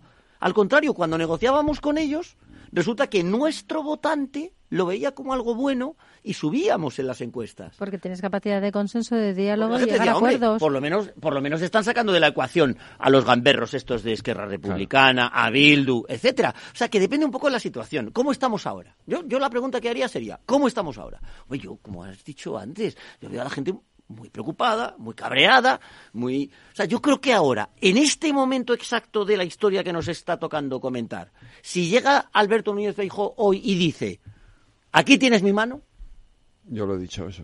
aquí tienes mi mano, Pero es que aquí- la gente le aplaude, la ge- los suyos. Pero lo podía haber dicho hace dos, Vox no. lo podía haber dicho Claro, hace dos los de semanas Vox, o tres. claro, también, exacto. Ah, claro, claro, no habríamos llegado a todo esto que hemos vivido los últimos, en las Los de últimas Vox fechas. no, los de Vox dirían que es un vendido, que es un sanchista, lo que me han llamado a mí muchas veces. la los de derecha Vox, cobarde, claro, sí. Un comunista, un no sé qué, no sé un cuánto. cobarde, un traidor, Pero los suyos, los del PP, que ahora mismo los del PP, y, y- y conozco- yo eh, estoy rodeado de gente del Partido Popular, quiero decir que los conozco bien, los trato todos los días, ¿no? Eh, están muertos de miedo, como yo mismo. Pero el Diciendo, partido- "¿Pero qué locura es esta? ¿Y dónde el nos hemos metido? Popular- La reacción que ha tenido antes Federico, ¿no? ¿Pero esto qué es? O sea, esto es una, esto, esto es inadmisible, es que se te abren las carnes cuando, cuando ves lo que estás viendo. ¿Tú te imaginas ahora un votante del Partido Popular que viera a su líder decir, deja estos, vente conmigo, vamos a casarnos? Pero es que, ¿Sabes? claro, Todos querría. respiraríamos Pero- pero- pero- Vamos a ver, es que no, es que Sánchez es el que no quiere. No, pues- pues Vamos diga, a ver, por mucho que lo haya que lo dicho. diga, que lo diga, Pero que, que fue lo el diga. error de Albert Rivera. Pero que lo diga, ¿eh? No proponérselo. Que lo Claro. diga Sánchez. No, no Claro. quiero ir contigo al altar. Vale, fenomenal. Entonces tú Ese- eres el malo. Sí, el error pero, de Albert. pero Bueno, fíjate, el error de claro, Albert Rivera pero- fue este. No, pero perdona, uno de los errores también es creer que la demoscopia en un momento puntual eh, es los trasladable. Entonces, claro, tú, puedes, tú llegar Claro, decir, hace, dos años, claro, hace dos años yo tenía, o hace tres años yo tenía un 10%, vale, pero es que a lo mejor también Génova o también el Partido Popular tiene que plantearse que la demoscopia no funciona a tan corto plazo y que necesitan un periodo de picar piedra Totalmente y de estar y de no plantearse que era una de las cosas también que hablábamos antes eh, el feijó paracaidista y presidenciable en el cual iba a venir y ya iba a ser Sí, presidente, por la gracia presidente de del gobierno. Ah, presidente por la gracia Por de la- Dios. Y esa etapa ya pasó Esa hace etapa ya pasó. 45 Entonces- He años. sido cuatro veces o tres. eh, Claro, menudo pero paño hasta de hoy, hasta hoy lo sigue diciendo. Entonces, ¿eh? claro, entonces, ¿qué es, sigue. qué es lo que nos encontramos ahora? Con que el Partido Popular va a tener que hacer una estrategia introspectiva de qué gente va a poner, de qué va a decir y de qué se va a tener que pasar una temporadita, no sabemos si dos años, si tres años, lo que dura la legislatura, cuatro. o cuatro, Cuatro, eh, picando piedra. Y entonces, después de picar piedra bien. y después de ver que no se trata de, de una anomalía demoscópica, porque en un momento dado toman una decisión que será o no será acertada, sino que realmente transmite esa idea de somos un partido eh, utilista y somos un partido que realmente nos preocupamos de esto que, que dice tanto la gente de las cosas de comer, Eso lo dice- eh, que mientras, que mientras eso no se traslade, el Partido Popular no va a tener ninguna posibilidad, porque además, puestos a montar shows, los monta mejor Vox. Claro. Y la gente y la gente de Vox no va a votar por las cosas de comer, mien- va a, monta- va a votar justamente por esos shows que vayan que van montando. ¿Vosotros os creéis que después de la amnistía la izquierda de Felipe González, por llamarlo de alguna forma, este lado de la izquierda que tampoco deja Los señores, de votar, los señores mayores. Los señores mayores los llaman los dinosaurios. Popular. los dinosaurios se Socialista, llaman a los pobres, ¿no? La gente que ha hecho tantísimo por España. Pero, Pero tampoco si son existe claros. Vox, claro. No son nada ¿Os claros. creéis que estos van a dejar de votar al Partido Socialista? No, porque van a decir, joder, qué miedo me da, de- que me, me da Mm. Vox. Ese y van a seguir tema. votando. Sí. Entonces lo que dices tú, María José, que, que, que eh, esa, ese pico y pala, ese trabajar del Partido Popular, ojalá que te escuche, que esté Alberto Núñez Feijóo escuchándonos en este momento en la tertulia y tenga claro que lo que hay que hacer es Poner eso, en algún caso decir, mira, te voy a librar de, de los O por lo independentistas menos lo intento. ofreciéndote lo mi voto en esto. ¿Vale? Y, y ponerlo en valor. Claro, y y ponerlo en valor y contarlo. Y, y contar que justamente por eso España no se va a partir, no va a tener. Hombre, él hoy No no hablar va a dos tiranía, no hablar de dictadura, claro. no hablar que Yo le- España va a terminar Porque- siendo como Venezuela. porque fíjate- este porque tipo fíjate de que en el fondo- yo me pongo malo. Pero fíjate en el Es fondo la difícil, pero intervención de Rufián, la intervención de Rufián sí, de hoy es que lo único que ha hecho ha sido ponerles todavía más en evidencia. Oiga, que es que llevan La de desde el Junts. 78 diciendo que se va a romper la- España. Y al final no se ha roto. Claro. Incluso gobernando nosotros que somos tan malos, los de Esquerra no se ha roto. Imagínese usted. Claro, entonces, eh, ya, ya, hemos visto, ya hemos visto que eso no nos funciona. Pues vamos a la parte utilitarista. Allende, María Qué bueno, qué bueno. Un- Brevísimo, yo solamente invito a todo el mundo a seguir la votación de mañana, no vaya Sí, a ser. no vaya a Sí. ser. Ah, qué sorpresa, ¿no? No vaya a ser que pase. Bueno, pero que tenemos segunda ronda, tenemos plan B. Javier, sorpresa de Jus y vayamos al sábado. A Sábado y estamos eh, pendientes al sábado.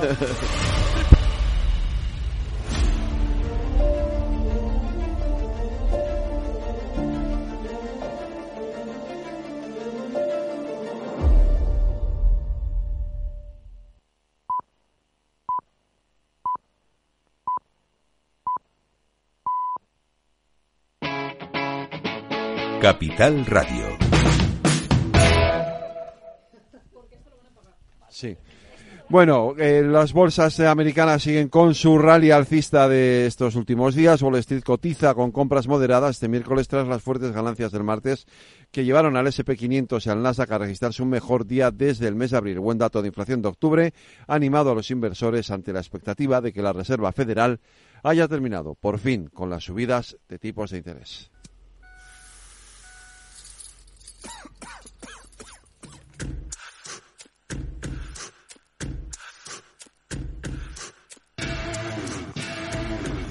Same old, same town, going nowhere. Need a brand new view in front of me. Don't need no map, no need to pack, and don't care much if we come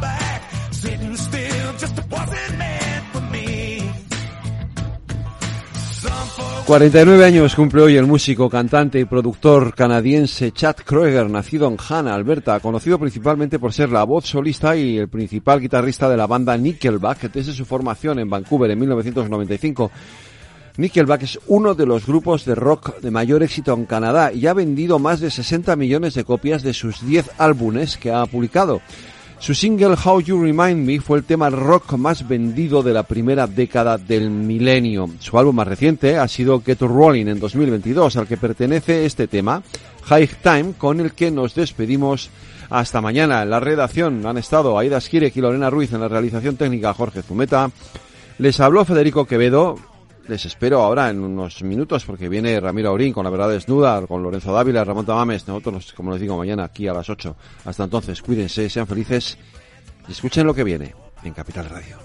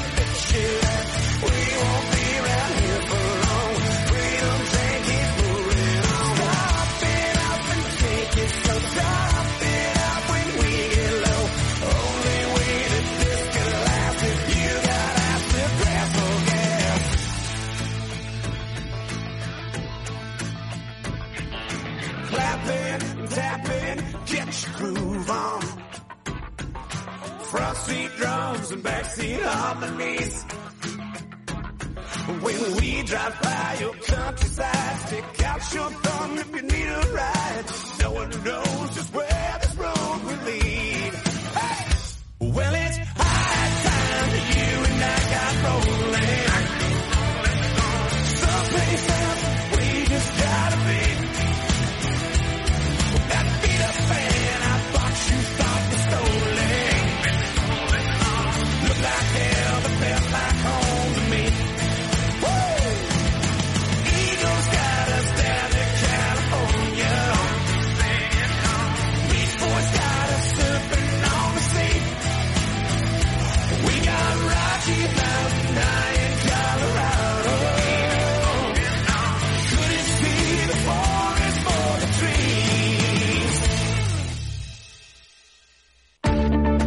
Si quieres adelantarte a los cambios económicos, digitales y empresariales, escucha After Work.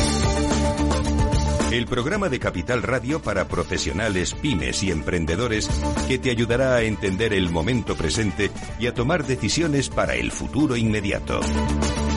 De lunes a jueves, de 7 a 8 de la tarde, con Eduardo Castillo.